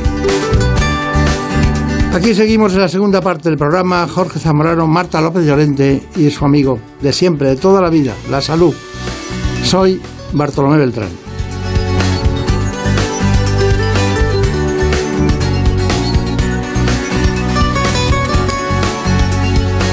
La radio es posible gracias a un elemento fundamental, que son las cuerdas vocales, la voz, la palabra, procede de ahí. Hoy vamos a ver cuál es su patología. Lo hacemos con Isabel García López. Ella trabaja en el Hospital Universitario La Paz y en el Hospital Ruber Internacional de Madrid. Así que les ofrezco la voz.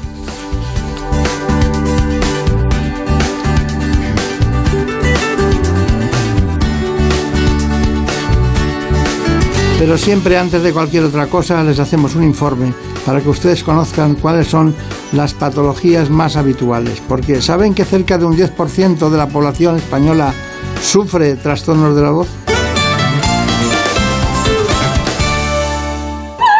La voz es característica y única para cada persona. Es nuestra carta de presentación. No solo nos permite aprender y comunicarnos, también es fundamental para transmitir sentimientos, emociones, conocimientos y cultura. En España las enfermedades de la voz afectan al 10% de la población. Para diagnosticarlas y tratarlas surgen las unidades de voz. Hay patologías muy concretas que requieren una atención muy especializada, de ahí la necesidad de una unidad de voz. Yo destacaría los trastornos vocales relacionados con enfermedades que afectan al movimiento, eh, como la archiconocida enfermedad de Parkinson, las distonías, los temblores. Destacaría también la disfonía de género, que está muy de actualidad, y daría una mención especial a los trastornos de la voz relacionadas con profesionales de la voz. Y es que hay profesionales especialmente afectados, como los cantantes o los profesores de colegio. La franja de edad en la que son más habituales estos trastornos se sitúa entre los 25 y los 45 años. Las patologías más frecuentes son las afonías, las disfonías y los nódulos y pólipos. Y hay otras como los edemas o las lesiones tumorales benignas o malignas. La falta de sueño, hablar más de cuatro horas seguidas, usar una mala técnica vocal, carraspear y toser en exceso, el ruido ambiental, el tabaco, el alcohol y la contaminación son los principales factores de riesgo para sufrir problemas de voz. Bueno, nos acompaña la doctora Isabel García López, que es especialista del Hospital La Paz y del Ruber Internacional, que conoce en profundidad, por lo visto, la voz, no solo como otorrinolaringólogo, sino también como profesora de canto y soprano. Pero claro, tendríamos que saber qué fue primero, la otorrino o el canto. Bueno, pues en mi caso la verdad es que fue primero la música. Yo llevo estudiando música, empecé a estudiar con cinco años el a tocar el piano y la verdad que nunca dejé de estudiar. Seguí después de terminar mi grado de piano, empecé a cantar, a estudiar canto en el conservatorio y, fue después de ya pues empezar a cantar y profundizar en el estudio del canto como cantante que me empezó a interesar también la voz desde un punto de vista más científico. ¿no? Yo estudiaba medicina en ese momento y la verdad es que ya enseguida quise, eh, digamos, enfocar mi carrera como médico a la relación más estrecha posible con la voz, ¿no? Eh, desde, teniendo este conocimiento un poco desde los dos campos. ¿no? Doctora Isabel García López, ¿cómo le llaman? ¿Doctora García? ¿Doctora García López? ¿Cómo le llaman? Pues normalmente doctora García López, porque como García es un apellido bastante eh, común, pues eh, suelen llamarme García López. Claro. ¿Y por qué estudió en Valladolid? Bueno, yo soy vallesoletana. Mm, ah. Me siento de allí, aunque no nací allí, un poco por, circunstancias familiares, pero me he criado en Valladolid y siento que es mi ciudad. Mis padres vivían allí, mi madre vivía allí y, estudié allí la carrera en la Facultad de Medicina. Luego, sin embargo, la especialidad vine a, Madrid a hacerla. Eh, hice la especialidad de otorrinolaringología en Madrid, en el Hospital Ramón y Cajal. Claro. No es mal hospital ese, ¿eh? No es mal hospital, efectivamente. Está muy bien. Gran hospital también, sí vamos a, centrarnos un poco. La voz está producida por un fenómeno de aproximación de las cuerdas vocales, ¿no?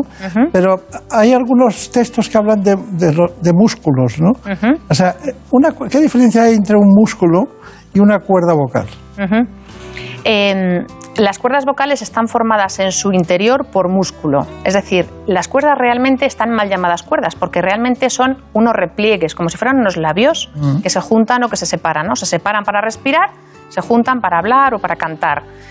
Eh, es sencillamente el aire de los pulmones el que eh, hace que esas cuerdas que se encuentran cerradas en el momento de, empezar a hablar hacen vibrar a las cuerdas vocales y, de ahí se produce la voz. Es sencillamente un mecanismo vibrador.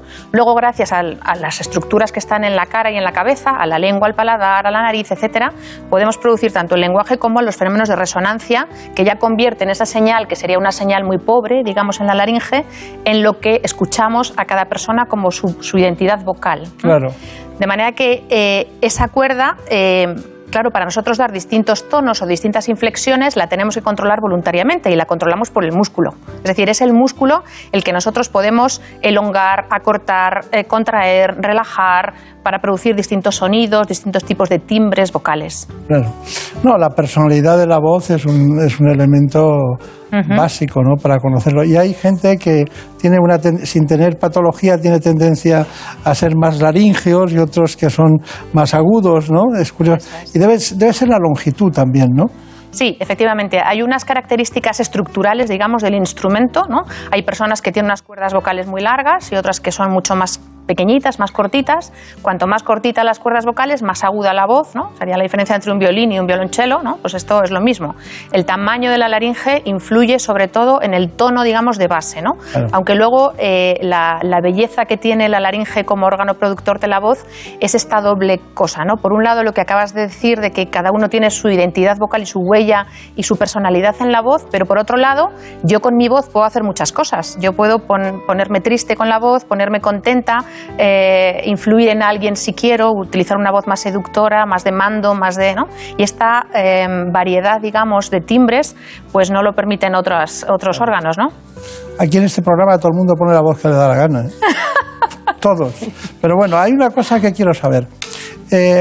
cuando hay un determinado síntoma, sangre en heces, por ejemplo, pues vas al especialista en gastroenterología. Aquí, aquí, ¿cuándo hay que ir o un trastorno. De, ¿Cómo detecta a alguien que tiene un trastorno de la voz? ¿Se nota mucho? ¿Se nota poco? ¿Llegan tarde? Me da la impresión de que llegan muy tarde. Sí, efectivamente. Muchas veces llegan muy tarde. Sobre todo, esto es muy, eh, eh, muy grave en cuando hay, el problema es muy importante. ¿no? O sea, por desgracia, tenemos patologías en la, en la voz, en la laringe, que son pues, desde muy leves a muy, muy importantes. ¿no? La más grave, quizá, pues el cáncer de laringe. Y en estos casos, obviamente, el llegar pronto es crucial para tener éxito con el tratamiento. ¿Y qué enfermedades hay que no sean de la laringe que den trastornos de la voz? Pues efectivamente hay algunas enfermedades que sin estar originadas en la laringe producen problemas de voz. Eh, una de las más conocidas es, por ejemplo, el reflujo de ácido del estómago. ¿no? Claro. El reflujo gastroesofágico, que es la salida de ácido del estómago hacia el esófago, a veces puede subir, digamos, un poco más y llegar hasta las cuerdas vocales y producir una inflamación. Una inflamación crónica normalmente que se manifiesta a veces solamente por problemas en la voz. ¿no? Una disfonía muy característica por las mañanas, con sensación de carraspera, de flemas en la garganta, que puede estar ocasionada por un problema que no se origina en las cuerdas inicialmente. Y antes de nuestro gran informe, que lo ha hecho muy. Bueno, ella propuso este espacio, Elena Fernández Puyol, y, y- y a mí, claro, como es algo que no tocas, que no ves, que tienes que ir a la profundidad, que tiene muchos matices, ¿no? Pues no hemos, no hemos hecho este programa en ninguna ocasión, ¿no? Entonces, eh, quería saber cuáles son los trastornos más frecuentes de la voz y pasamos al informe. Eh, los trastornos de la voz los podríamos dividir como en dos grandes grupos. Aquellos que se producen por usar mal la voz, ¿no? que puedes usarla mal puede ser usarla mucho, sin descansar, usar, o usarla de manera incorrecta. Y otras enfermedades que se producen que no tienen nada que ver con el uso de la voz, ¿no? como puede ser, por ejemplo, el reflujo ¿no? o, o algunas otras. Sin duda, las más frecuentes son las primeras. Son las enfermedades producidas por una manera incorrecta, digamos, de eh, cuidar la voz o de utilizar la voz. Eh, en ese sentido, pues esto es muy importante que, que se conozca porque son lesiones que se pueden prevenir. Si Claro. uno conoce los cuidados que ha de tener en la voz y conoce la forma correcta de utilizar la voz, sobre todo si es un profesional de la voz y usa mucho la voz al día, pues eh, va a poder prevenir este tipo de lesiones. Es que incluso tengo la impresión de que, de que compañeros, hablando en general, en el mundo sanitario, Sí. eh, se sorprenden cuando se encuentran a algún especialista experto en temas de la voz, ¿no? Incluso la tecnología que usan ustedes es muy diferente, muy particular. Y la unidad que, la última unidad que se instala es una de trastornos de la voz, ¿no? Hoy iremos al Rubén Internacional para ver cómo es eh, una unidad de trastornos de la voz. Bueno, Brenda Hermida, ¿qué hacemos? ¿Qué preguntas hay? Una de las preguntas que más recibimos es precisamente por parte de estas personas que utilizan más la voz eh, en su profesión, cantantes, como, como hemos visto en esta, en esta pieza. Nos preguntan cuáles son los hábitos que más pueden perjudicarles a la hora de, de intentar cuidar su voz. Eh, bueno, a lo mejor por orden de importancia, el primer hábito que yo destacaría sería el tabaco. ¿no? El tabaco es un gran enemigo de la voz, eh, además está en relación con otras lesiones más graves, no solamente la, disfonía en general, sino con lesiones más graves. Y, y el alcohol también es un eh, bastante enemigo, digamos, o bastante perjudicial para la voz. ¿vale? Estas serían como las dos cosas más importantes. Hay muchas cosas después de estilo de vida que llamamos los, los médicos, ¿no? Pues el hecho de dormir bien, las horas que hay que dormir, tener una alimentación sana, equilibrada, eh, exenta de mm, alimentos procesados, este tipo de, de- dieta, ¿no? Que perjudica indirectamente también a la voz.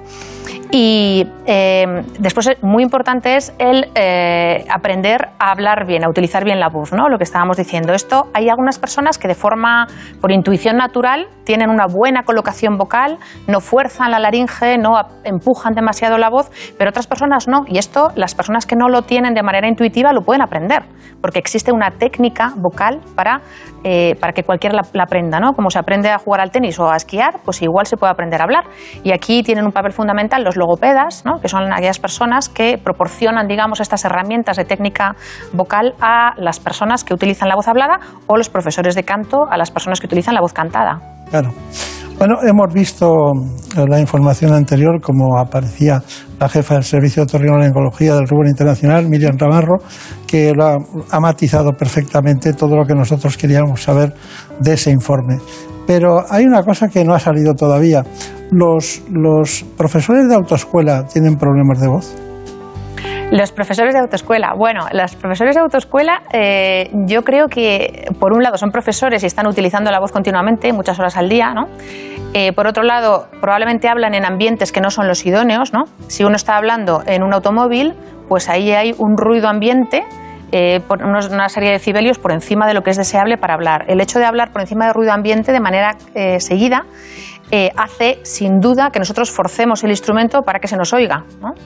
Y además en el proceso de autoescuela creo que se añade eh, la postura y el gesto. ¿no? O sea, no, para que la voz salga bien y sin forzarla, uno debe tener una ali- alineación corporal correcta. Y claro, el estar hablando con la cabeza girada creo que probablemente tampoco es algo eh, saludable para la voz. Claro, También lo decía por el entorno ambiental de dióxido de carbono Por y todos los este productos factor, en relación con el gasoil que se lo tragan todo, claro, Claro, sí, sobre sí, todo en verano. sin duda.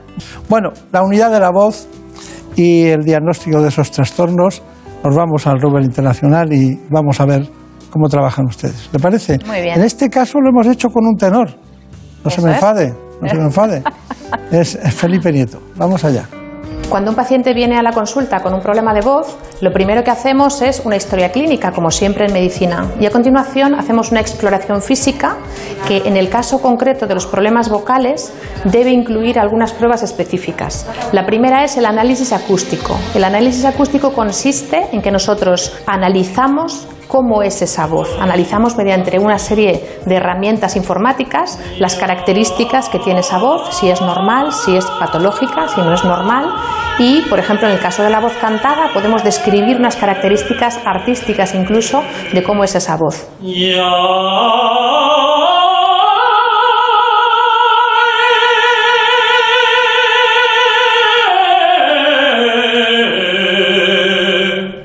Bueno, siéntate, por favor. Te voy este es el espectrograma de tu voz. Estas son, esta es la frecuencia fundamental y estos son los armónicos de tu sonido. Y mira cómo se ve que es un espectrograma completamente normal. Aquí no hay nada de ruido. Y se ve claramente este refuerzo aquí, que es el formante del cantante, lo que es esta energía acústica que aparece en esta zona de 3.000 hercios, que se ve muy claramente en tu voz. Es decir, que tu voz posee ese esquilo, ese ringing de la voz que hace que, la voz se escuche en el teatro. ¿no? La segunda prueba es la endoscopia laringia.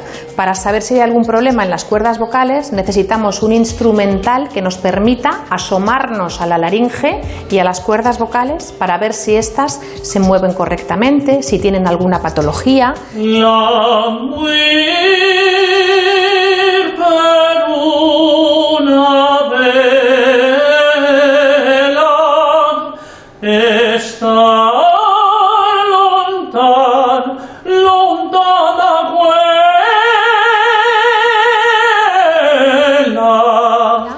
Si eh, la forma de elongarse, la forma de vibrar las cuerdas vocales mediante una prueba dentro de la endoscopia que llamamos estroboscopia, que es fundamental para la evaluación de la voz. Coge mucho aire por la boca y ahora y fuerte. ¿Vale? Las cuerdas vibran correctamente y no tienen ninguna lesión que pueda estar ocasionando el problema de voz que refiere el paciente. Bueno, la verdad es que eh, me gusta mucho la coincidencia entre la voz y las estructuras anatómicas, cómo se mueven en cada instante, ¿no? Bueno, preguntas. Pues nos ha escrito una persona con nódulos vocales que está notando pues, que cada vez su voz es más sesgada o que le cuesta más hablar y le han recomendado que haga rehabil- rehabilitación de la voz. Nos pregunta en qué consiste exactamente y si es lo más indicado en su caso. Eh, efectivamente, la, la rehabilitación de la voz o el tratamiento logopédico eh, para los, algunos problemas de voz es a veces el tratamiento eh, fundamental y único, algunas veces, por ejemplo, en los nódulos vocales en la mayoría de los casos. ¿no? En, otras, en otras ocasiones, el tratamiento logopédico es complementario a otros tratamientos que utilizamos en la voz, ¿no? incluso, por ejemplo, a la cirugía. Pero efectivamente, en el caso de unos nódulos vocales, si los nódulos no son muy antiguos y no están muy fibrosos, se llevan mucho tiempo, a veces están tan duros, digamos, que no es posible eh, quitarlos con la logopedia, con el tratamiento logopédico. Pero si no es así, efectivamente, se pueden curar eh, totalmente con tratamiento rehabilitador logopédico.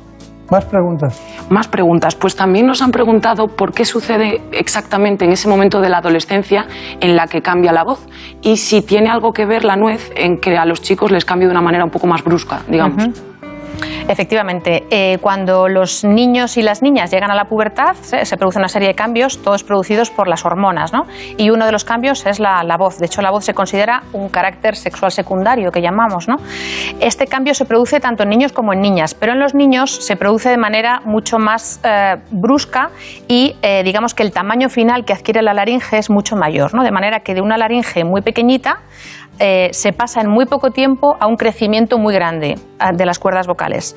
Ese crecimiento tan rápido en tan poco tiempo, sobre todo ya digo en los varones, aunque en las mujeres también ocurre, pues hace que eh, el, joven, el adolescente, sienta su voz como inestable. Es como si uno, eh, una vez más con el ejemplo de la cuerda, está acostumbrado a tocar siempre un violín, tiene todas las referencias en su cerebro y de repente le cambian a un instrumento mucho mayor, ¿no? Entonces tiene que volver a aprender a tocarlo, ¿no? Hay que volver a aprender de alguna manera a hablar. Y esto puede ocasionar problemas puede ocasionar problemas cuando eh, ese cambio es muy rápido y uno utiliza la misma manera de, de, hablar que utilizaba cuando no tenía ese cambio vocal, ¿no? Está bien, está bien. Bueno, vamos otra vez al rubro internacional. Vamos concretamente a ver la unidad de voz, que es multidisciplinar en todos los sentidos.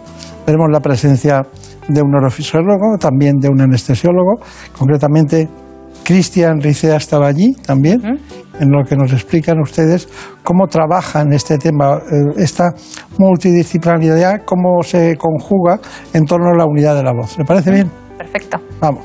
Disponemos de una serie de pruebas complementarias en esta unidad de voz que podemos realizar en casos específicos, que son necesarias para el diagnóstico de algunas enfermedades. Además, estas pruebas también nos ayudan para dirigir el tratamiento que necesitan algunas enfermedades de la voz.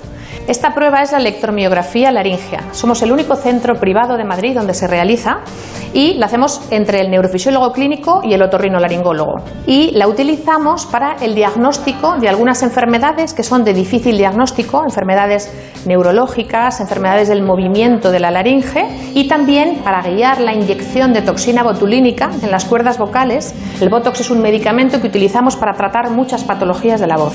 Por último, disponemos de una técnica de anestesia que permite la cirugía sobre las cuerdas vocales sin necesidad de intubación. Esto es muy importante, por ejemplo, para los profesionales de la voz, para los cantantes, en los que es tan, eh, puede llegar a ser tan peligroso, digamos, el que haya una lesión por la intubación producida por la anestesia.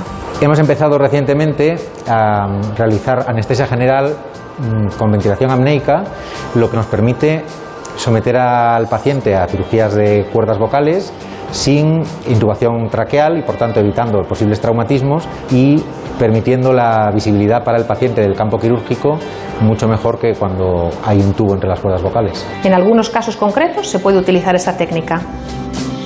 Muy bien. Es que la laparoscopia se mete en todos los lados. ¿eh? es una cosa muy curiosa.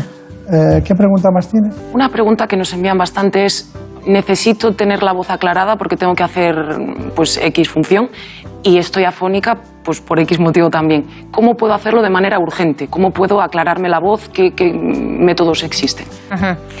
Bueno, es una pregunta un poco con trampa, claro. Eh, dar recomendaciones de tratamiento sin saber cuál es la causa que produce esa afonía eh, es una cosa que a los médicos no nos gusta nunca nada, hacer, ¿no? Nada. Entonces, eh, cuando uno no tiene bien la voz, lo que ha de hacer es acudir a un otorrinolaringólogo para que se asome a sus cuerdas vocales y, y vea su laringe, ¿no? Tanto si es un problema que, que, persiste y que no se quita, como si son problemas de repetición, ¿no? Aunque sean cortitos y ocurre muchas veces y me quedo disfónico X veces al mes o X veces al año, pues esto no es normal y hay que ir al médico para ver qué es lo que ocurre y poder prescribir el tratamiento que sea más oportuno. Bueno, nosotros en cambio sí nos hemos atrevido, hemos preparado un, una serie de consejos claro. que depende de cada cual, pero que los hemos preparado y vamos con ellos, los consejos fundamentales para cuidar la voz. Para prevenir problemas de la voz se debe no solo cuidar la garganta como se piensa habitualmente, sino cuidar la salud general. Es importante llevar una vida saludable, dormir el suficiente número de horas, beber mucha agua, evitar tóxicos como el tabaco y el alcohol y alimentarse bien. El hecho de tomar una comida rica, por ejemplo, en comida procesada o comida envasada, puede favorecer el reflujo de ácido del estómago y eso puede dañar directamente las cuerdas vocales. Además, los expertos insisten en que hay que cuidar la técnica vocal. La técnica vocal son una serie de herramientas de que debe disponer toda persona y sobre todo los profesionales de la voz para utilizar la voz sin dañarla. En este sentido, la voz de los cantantes tiene una longevidad mayor. ya que usan su instrumento vocal mucho y haciendo un buen uso de él. Cuanto más cantemos, cantando bien, claro, si uno no canta bien tiene que estudiar canto, ir a clases de canto, cuanto uno más cante, mejor envejecerá su voz sin duda. Consejos que nos ayudarán a mantener una voz sana y joven por más tiempo. Bueno, por más tiempo aquí vamos para atrás siempre, descumpliendo. Doctora, es muy importante eh, que nos diga si en algún momento usted echa mano de los compañeros de la cirugía otorrinolaringológica para este problema. ¿no? Eh, efectivamente, bueno, yo misma hago cirugía eh, de, las, eh, de la laringe. Eh, otorrinolaringología es una especialidad mixta, ¿no? médico-quirúrgica, y hacemos nosotros mismos la, la cirugía. Y efectivamente hay algunas patologías donde es imprescindible la cirugía de entrada. Por ejemplo, cuando hay una disfonía y uno ve en las cuerdas vocales una lesión que sospecha que puede ser maligna. ¿no? En este caso, pues hay que inmediatamente ir al quirófano pues, para hacer una biopsia, un diagnóstico y, y poner un tratamiento. Y luego hay otras veces que la cirugía eh, se utiliza en lesiones benignas cuando se han agotado, digamos, las posibilidades de otros tratamientos que no han funcionado, sean tratamientos farmacológicos, sean tratamientos eh, rehabilitadores y eh, hay una lesión estructural que precisa una, una cirugía. Esas son, digamos, las dos ocasiones, una más urgente y otra más retrasada o demorada en función de, de la evolución del problema. Claro. Bueno, conclusión. Estamos deseando que nos dé su conclusión de todo lo que hemos visto. Eh, unidad de la voz, nivel internacional, doctora García López, ¿qué, qué- qué nos transmite? Bueno, muy importante que la voz eh, es un elemento que nos puede alertar de problemas graves y problemas importantes, de manera que cualquier disfonía que dura más de dos o tres semanas, sobre todo si uno fuma, ¿eh?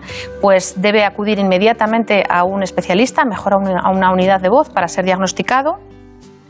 Por otro lado, los profesionales de la voz, sobre todo, ¿no? Y en este sentido, pues los cantantes pueden ser, digamos, los que tienen un uso más sofisticado de la voz. En cuanto tienen cual más mínimo problema, ellos acusan enseguida pequeños problemas, pues deben acudir a un centro eh, donde existan, digamos, las herramientas para realizar un diagnóstico, ¿no?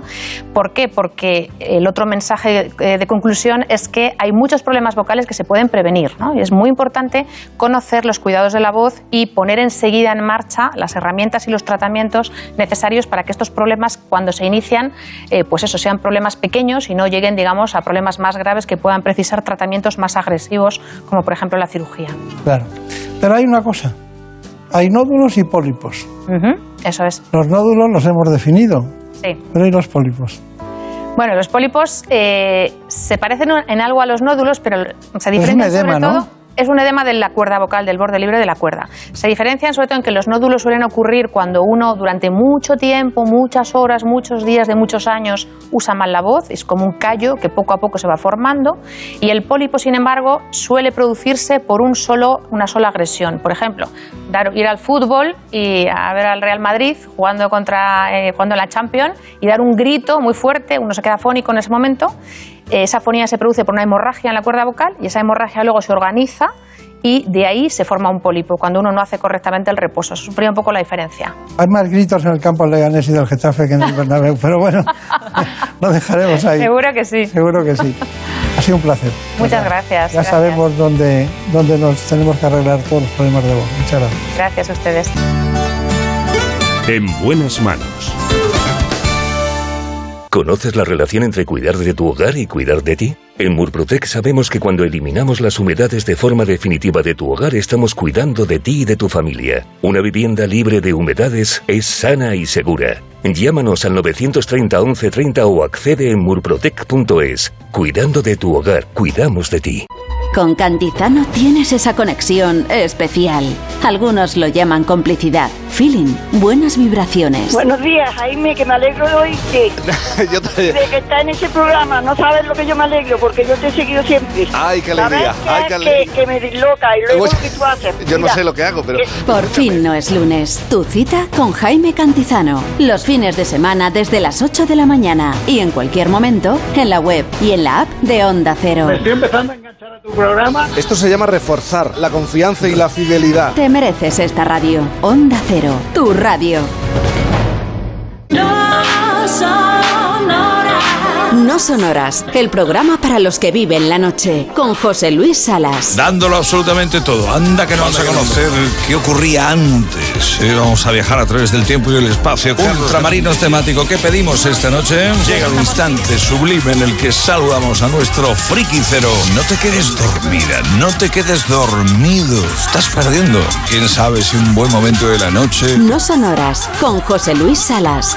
De lunes a miércoles a la una y media de la madrugada jueves a las 3 y cuando quieras en la app y en la web de Onda Cero. Te mereces esta radio. Onda Cero, tu radio. No son horas.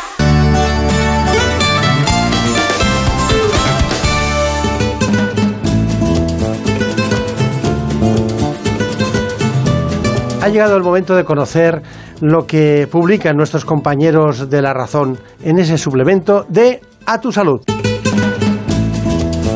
Saludos desde La Razón. Esta semana en nuestro suplemento a tu salud hablamos de otro de los efectos colaterales que está dejando la pandemia, ya que el miedo a volver a los hospitales ha provocado una brusca caída de las donaciones de sangre, mientras que la vuelta a la normalidad de las intervenciones quirúrgicas hace que precisamente la demanda sea ahora incluso superior a tiempos de prepandemia, lo que nos deja en una situación crítica según advierten los expertos. Y entrevistamos también al prestigioso virólogo y microbiólogo Adolfo García Sastre, quien nos avanza que tarde o temprano será necesario la tercera dosis de la vacuna frente a la COVID en todos los grupos de población.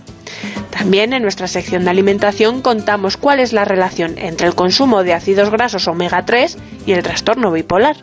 Y hablamos de salud laboral. Y también contamos en la ventana del paciente la historia de Lorena, una joven que fue diagnosticada de espondiolartritis con apenas 20 años y que gracias al tratamiento biológico ahora puede llevar una vida relativamente normal, a pesar de que confiesa que ya ha aprendido a convivir con dolor de espalda casi constante. Pero como siempre estos son solo algunos de los contenidos. Encontrarán más información en las páginas del suplemento a tu salud y durante toda la semana en nuestra web www.larazón.es barra salud. Sin más, que pasen una feliz semana y sigan cuidándose. En buenas manos.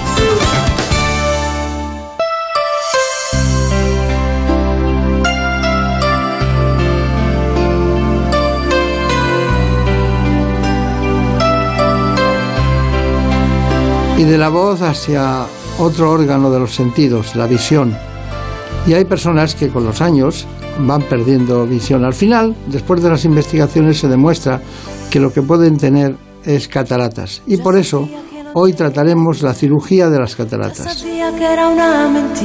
Lo haremos con el doctor David Antolín. Que promesa rota sin cumplir. Son Trabaja como oftalmólogo en el Hospital La Milagrosa de Madrid. chicos como tú, como yo. Es la espera en un teléfono, la aventura de lo ilógico, la locura de lo mágico. Y a mí que me gusta mucho Laura Pausini, canta maravillosamente bien. Pero lo mejor es poderla también ver, contemplar su manera tan fuerte y tan potente de enfrentarse a la música. Lo que hacen los grandes cirujanos cuando se enfrentan a la oscuridad porque el paciente tiene cataratas. te hacen sonreír entre lágrimas. Cuántas páginas y Vamos ahora a conocer el sumario, lo que podría ser el resumen, las coordenadas de este espacio de hoy, las cataratas. En buenas manos. Las cataratas se producen cuando el cristalino, la lente natural del ojo que permite el paso de la luz, va perdiendo su transparencia debido sobre todo al paso del tiempo. La única solución para acabar con este trastorno ocular es la cirugía. Se trata del procedimiento quirúrgico más realizado en el cuerpo humano. Solo en España se practican al año alrededor de 450.000 intervenciones y casi 22 millones en el mundo. Aunque la Organización Mundial de la Salud estima que debido al envejecimiento de la población, en 2025 se realizarán más de 33 millones de estas operaciones. Es una intervención breve, indolora y de recuperación rápida. Desde hace décadas se utiliza un procedimiento conocido como facoemulsificación, que consiste en deshacer la catarata mediante ultrasonidos y aspirarla, sustituyendo después el cristalino por una lente intraocular artificial. Sin embargo, se ha incorporado una nueva técnica, el láser de femtosegundo, que supone una revolución ya que mejora la seguridad, la rapidez y la precisión del procedimiento quirúrgico. Hoy nos acompaña un gran oftalmólogo, el doctor David Antolín, que es oftalmólogo y dirige el servicio de esta especialidad del Hospital Vitas La Milagrosa en Madrid, justo en el centro de Madrid. Bueno, doctor Antolín, vamos a hablar de muchas cosas, pero eh, principalmente quería hablar en principio de cataratas. ¿no? Eh, si no existieran las cataratas, usted tendría que cerrar el kiosco, ¿no? Seguramente, o sea, inventaríamos algo, pero sería de otra cosa, sí. Sería otra cosa, ¿no? Pero ¿cuál sería la segunda? La segunda. La segunda, más por volumen. ¿La presbicia sería? ¿O la, La cirugía de la presbicia, la cirugía de la miopía, la cirugía refractiva, incluso el glaucoma y la retina son patologías prevalentísimas y que nos ocupan mucho tiempo. Claro, claro, claro. Eh, todos vamos a tener cataratas si viviéramos eh, eternamente, todos acabaríamos con cataratas. Indudablemente. Es un proceso totalmente normal de envejecimiento. La pérdida de transparencia del cristalino es algo que se produce en todos los casos, antes o después. Y, y la pregunta es, ¿hay que esperar que la catarata esté formada, que la opacidad sea completa para poder operar o se puede operar antes? Es una pregunta muy buena. Antiguamente había que esperar, lo que solíamos oír de hay que esperar a que las cataratas estén formadas o hechas, era porque las técnicas obligaban a quitar el cristalino en bloque y si se rompía producía una complicación que era muy difícil de resolver y a la vez las técnicas estaban menos avanzadas y los resultados eran menos fiables o menos precisos que ahora, con lo cual hasta que no había un empeoramiento suficiente no se justificaba extraer el cristalino. Hoy en día es prácticamente completamente al revés. No es que haya que operar antes de que estén las cosas, pero se reducen enormemente las complicaciones y aumenta mucho la fiabilidad de las técnicas si se opera a tiempo y si se opera cuando la catarata está poco formada. Claro. Estamos hablando de la primera causa mundial de discapacidad visual. Bueno, la pregunta es, ¿es verdad que la cirugía de la catarata es el procedimiento quirúrgico más realizado en el mundo? Lo es. Es verdad. Qué curioso, ¿no? Eh, bueno, es que además eh, en, España hay muy buenos oftalmólogos. ¿eh? Hay unas buenas escuelas de oftalmología tradicionalmente. Pero me gustaría saber por qué se produce la catarata. La catarata, bueno, el cristalino es un tejido que tiene un crecimiento parecido al de las uñas y el pelo. Hay unas células, hay un epitelio en- encapsulado en una, en una zona por la cual eh, es transparente cuando esas fibras son muy paralelas. Pero a medida que ese epitelio sigue creciendo con el tiempo, las fibras se desordenan y existe una degeneración por la cual empiezan a no reflejar o a refractar la luz en diferentes direcciones, por lo cual se ve un color. El cristalino normal es transparente y el cristalino cataratoso es opaco y vemos un color a su través. Eh, y al no dejar pasar tanta luz, por ese crecimiento es cuando se produce la opacificación y la catarata. Está bien. ¿Alguna pregunta? Sí, sabemos que la diabetes puede dañar los ojos al afectar a pequeños vasos sanguíneos de la retina y que es además uno de los principales motivos de, ceguera. Entonces nos preguntan si hay tratamientos para recuperar la vista borrosa eh, por diabetes. Existen. La diabetes puede producir eh, visión borrosa por varias causas. La primera es que la, diabetes es un gran inductor de cataratas.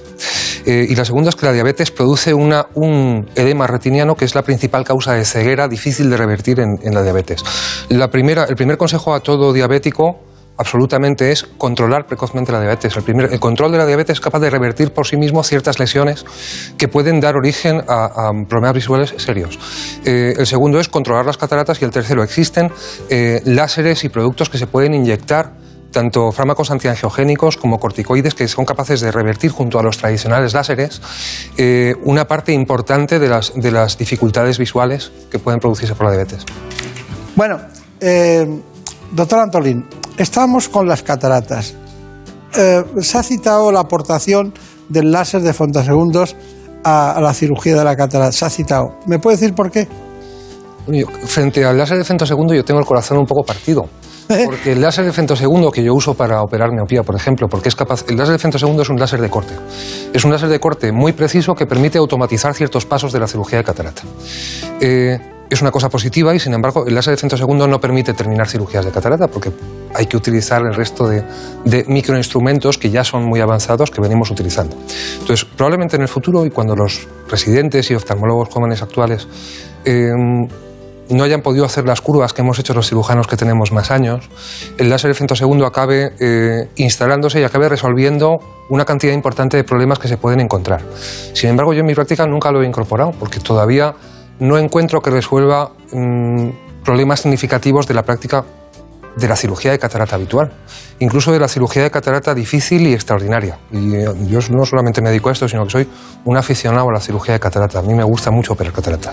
Entonces, em, se implantará, el láser eh, aporta, aporta sobre todo en contextos en los que em, se pueden suplir determinadas partes o en determinados contextos universitarios, en contextos de investigación y en contextos sobre todo de desarrollo, pero todavía para, para operar todas las cataratas con segundo yo creo que todavía no, no estamos.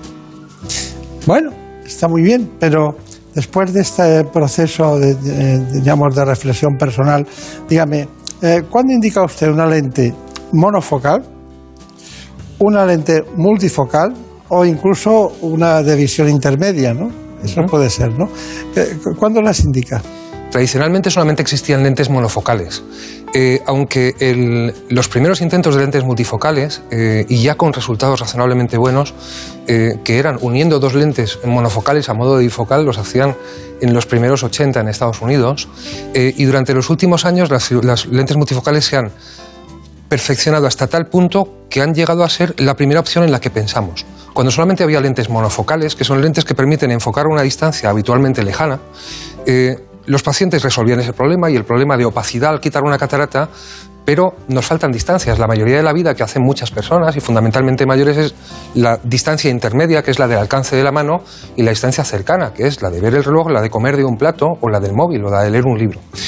Al principio empezamos a enfocar las lentes multifocales como algo casi estético que suplía eh, las ganas de no llevar gafas, pero la cosa no es así. Yo ahora cuando hablo con mis pacientes les hablo de que sin haber ninguna lente perfecta, porque no hay ninguna lente perfecta, las lentes multifocales intentan eh, quitar limitaciones, intentan ser lentes de mínimos, versátiles, que lo que hacen es permitir una vida más independiente que podemos apreciar en un contexto bueno. O sea, no hay nada mejor que ir a un restaurante y poder leer la carta sin gafas cuando uno ha dejado de poder hacerlo.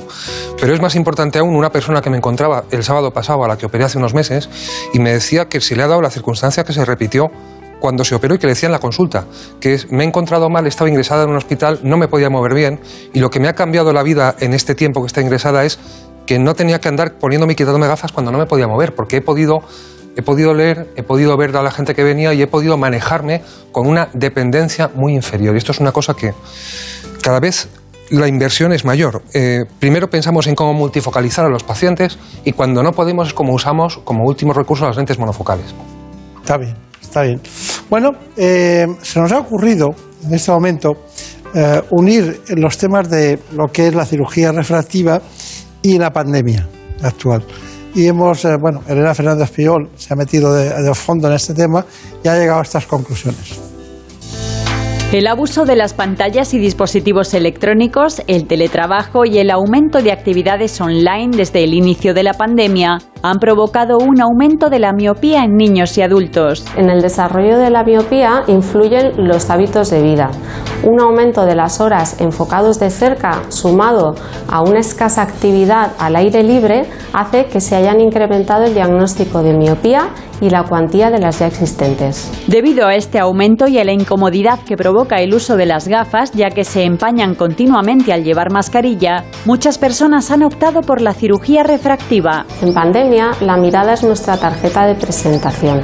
El uso de mascarillas eleva el vaho y empaña las gafas. También provoca un ojo seco en los portadores de lentillas. Por todo ello, se han incrementado el número de intervenciones. Una solución definitiva para que, al igual que la COVID-19, la miopía pase a ser historia.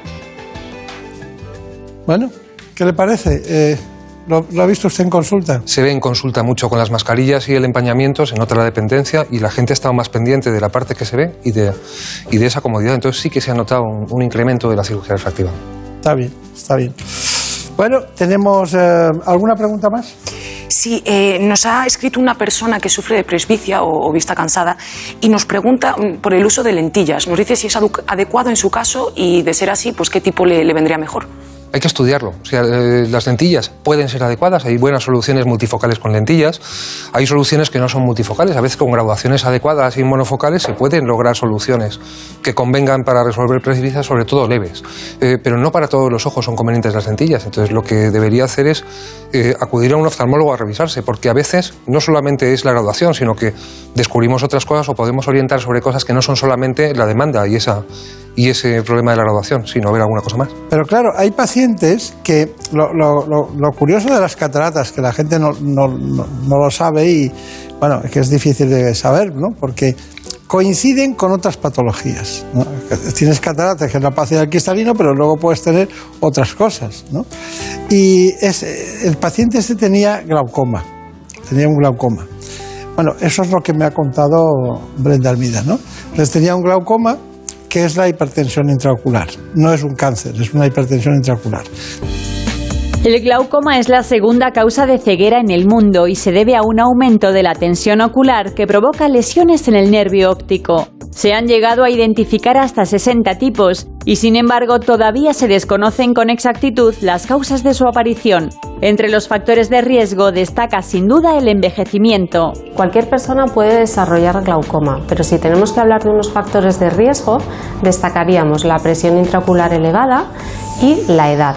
También no olvidarnos de los antecedentes familiares del glaucoma. Se calcula que en todo el mundo hay más de 60 millones de personas con glaucoma, cifra que va en aumento debido a la mayor esperanza de vida de la población. En nuestro país el número de afectados ya alcanza el millón. La mitad de ellos desconoce que lo tiene, ya que la mayoría de ellos no presenta síntomas hasta una fase avanzada de la enfermedad. La mejor prevención para el glaucoma es un diagnóstico precoz.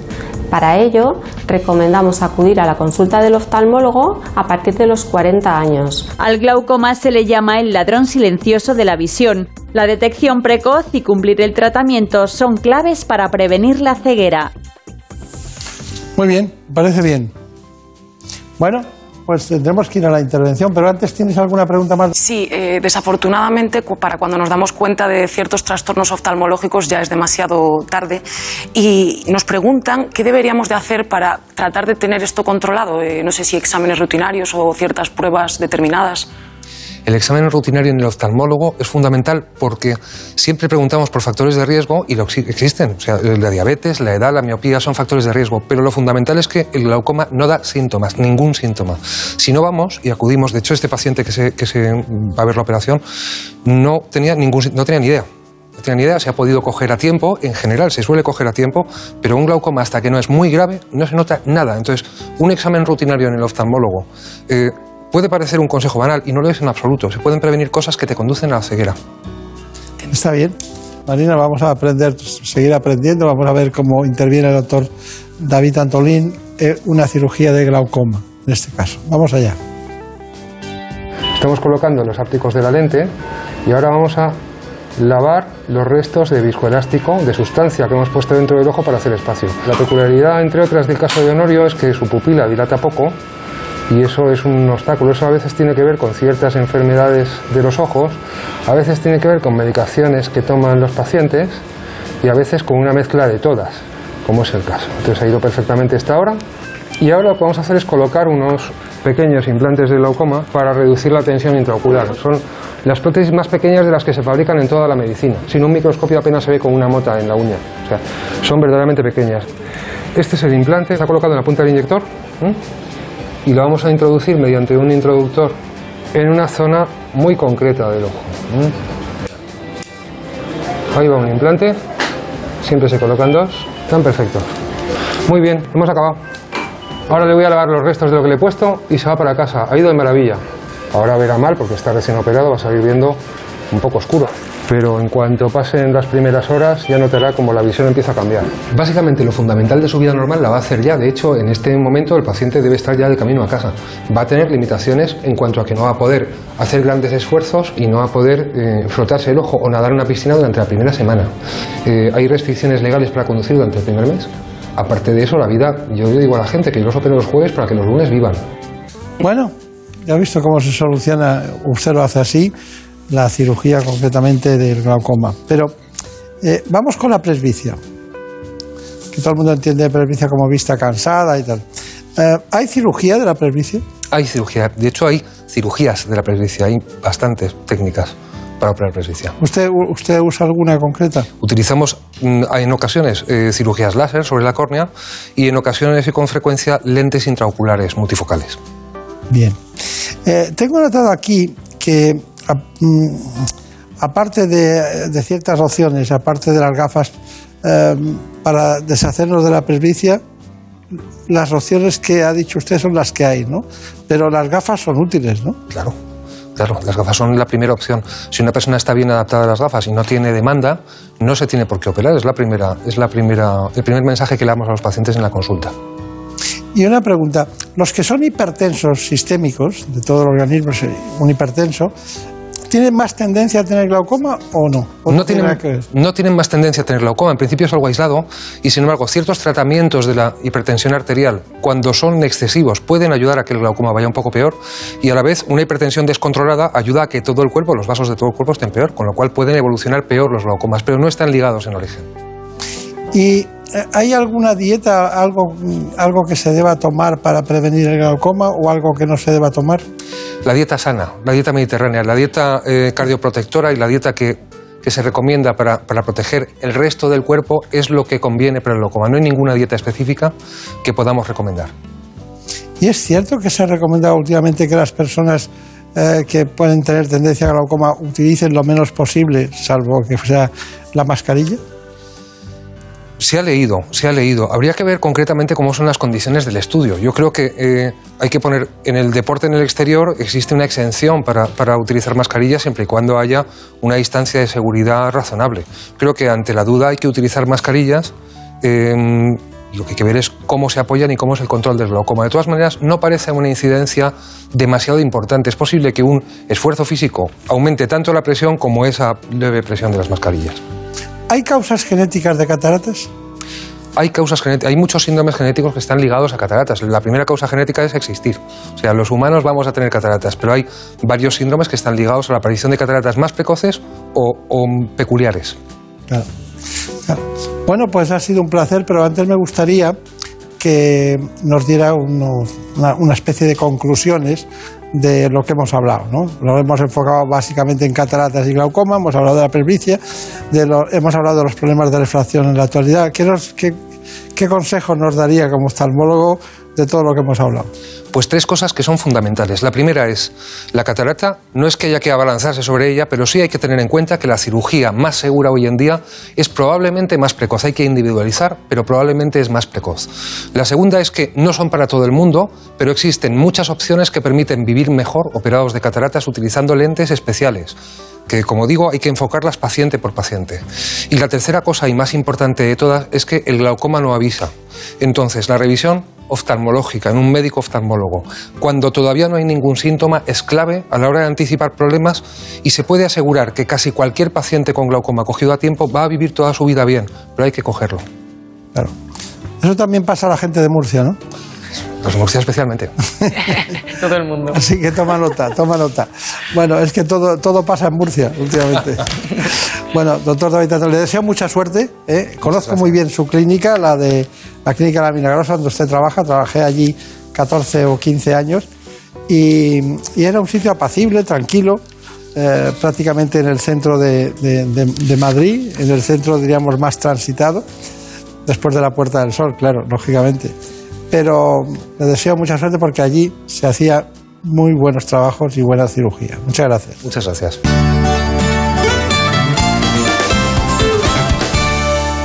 Por un beso tuyo, contigo me voy. No me lo pregunto, contigo me voy. Que se me fue del alma. Este programa fue posible gracias al trabajo de Jorge Zamorano. Yo me voy. En la producción estuvo Marta López Llorente.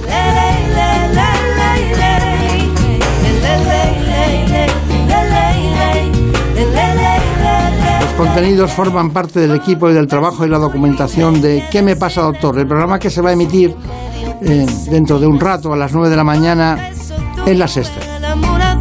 Oye. perdiendo el miedo, se dejó llevar y se enreda el tiempo mojando los sueños y tu boca loca me quiso engañar. Por un beso tuyo un beso tuyo. Contigo me voy. No juegues conmigo. Contigo me voy. Quédate esta noche. Contigo me voy. Conmigo, conmigo, conmigo. Ay, por un beso tuyo. Contigo me voy. No juegues conmigo. Contigo me voy. Quédate esta noche. Contigo me voy.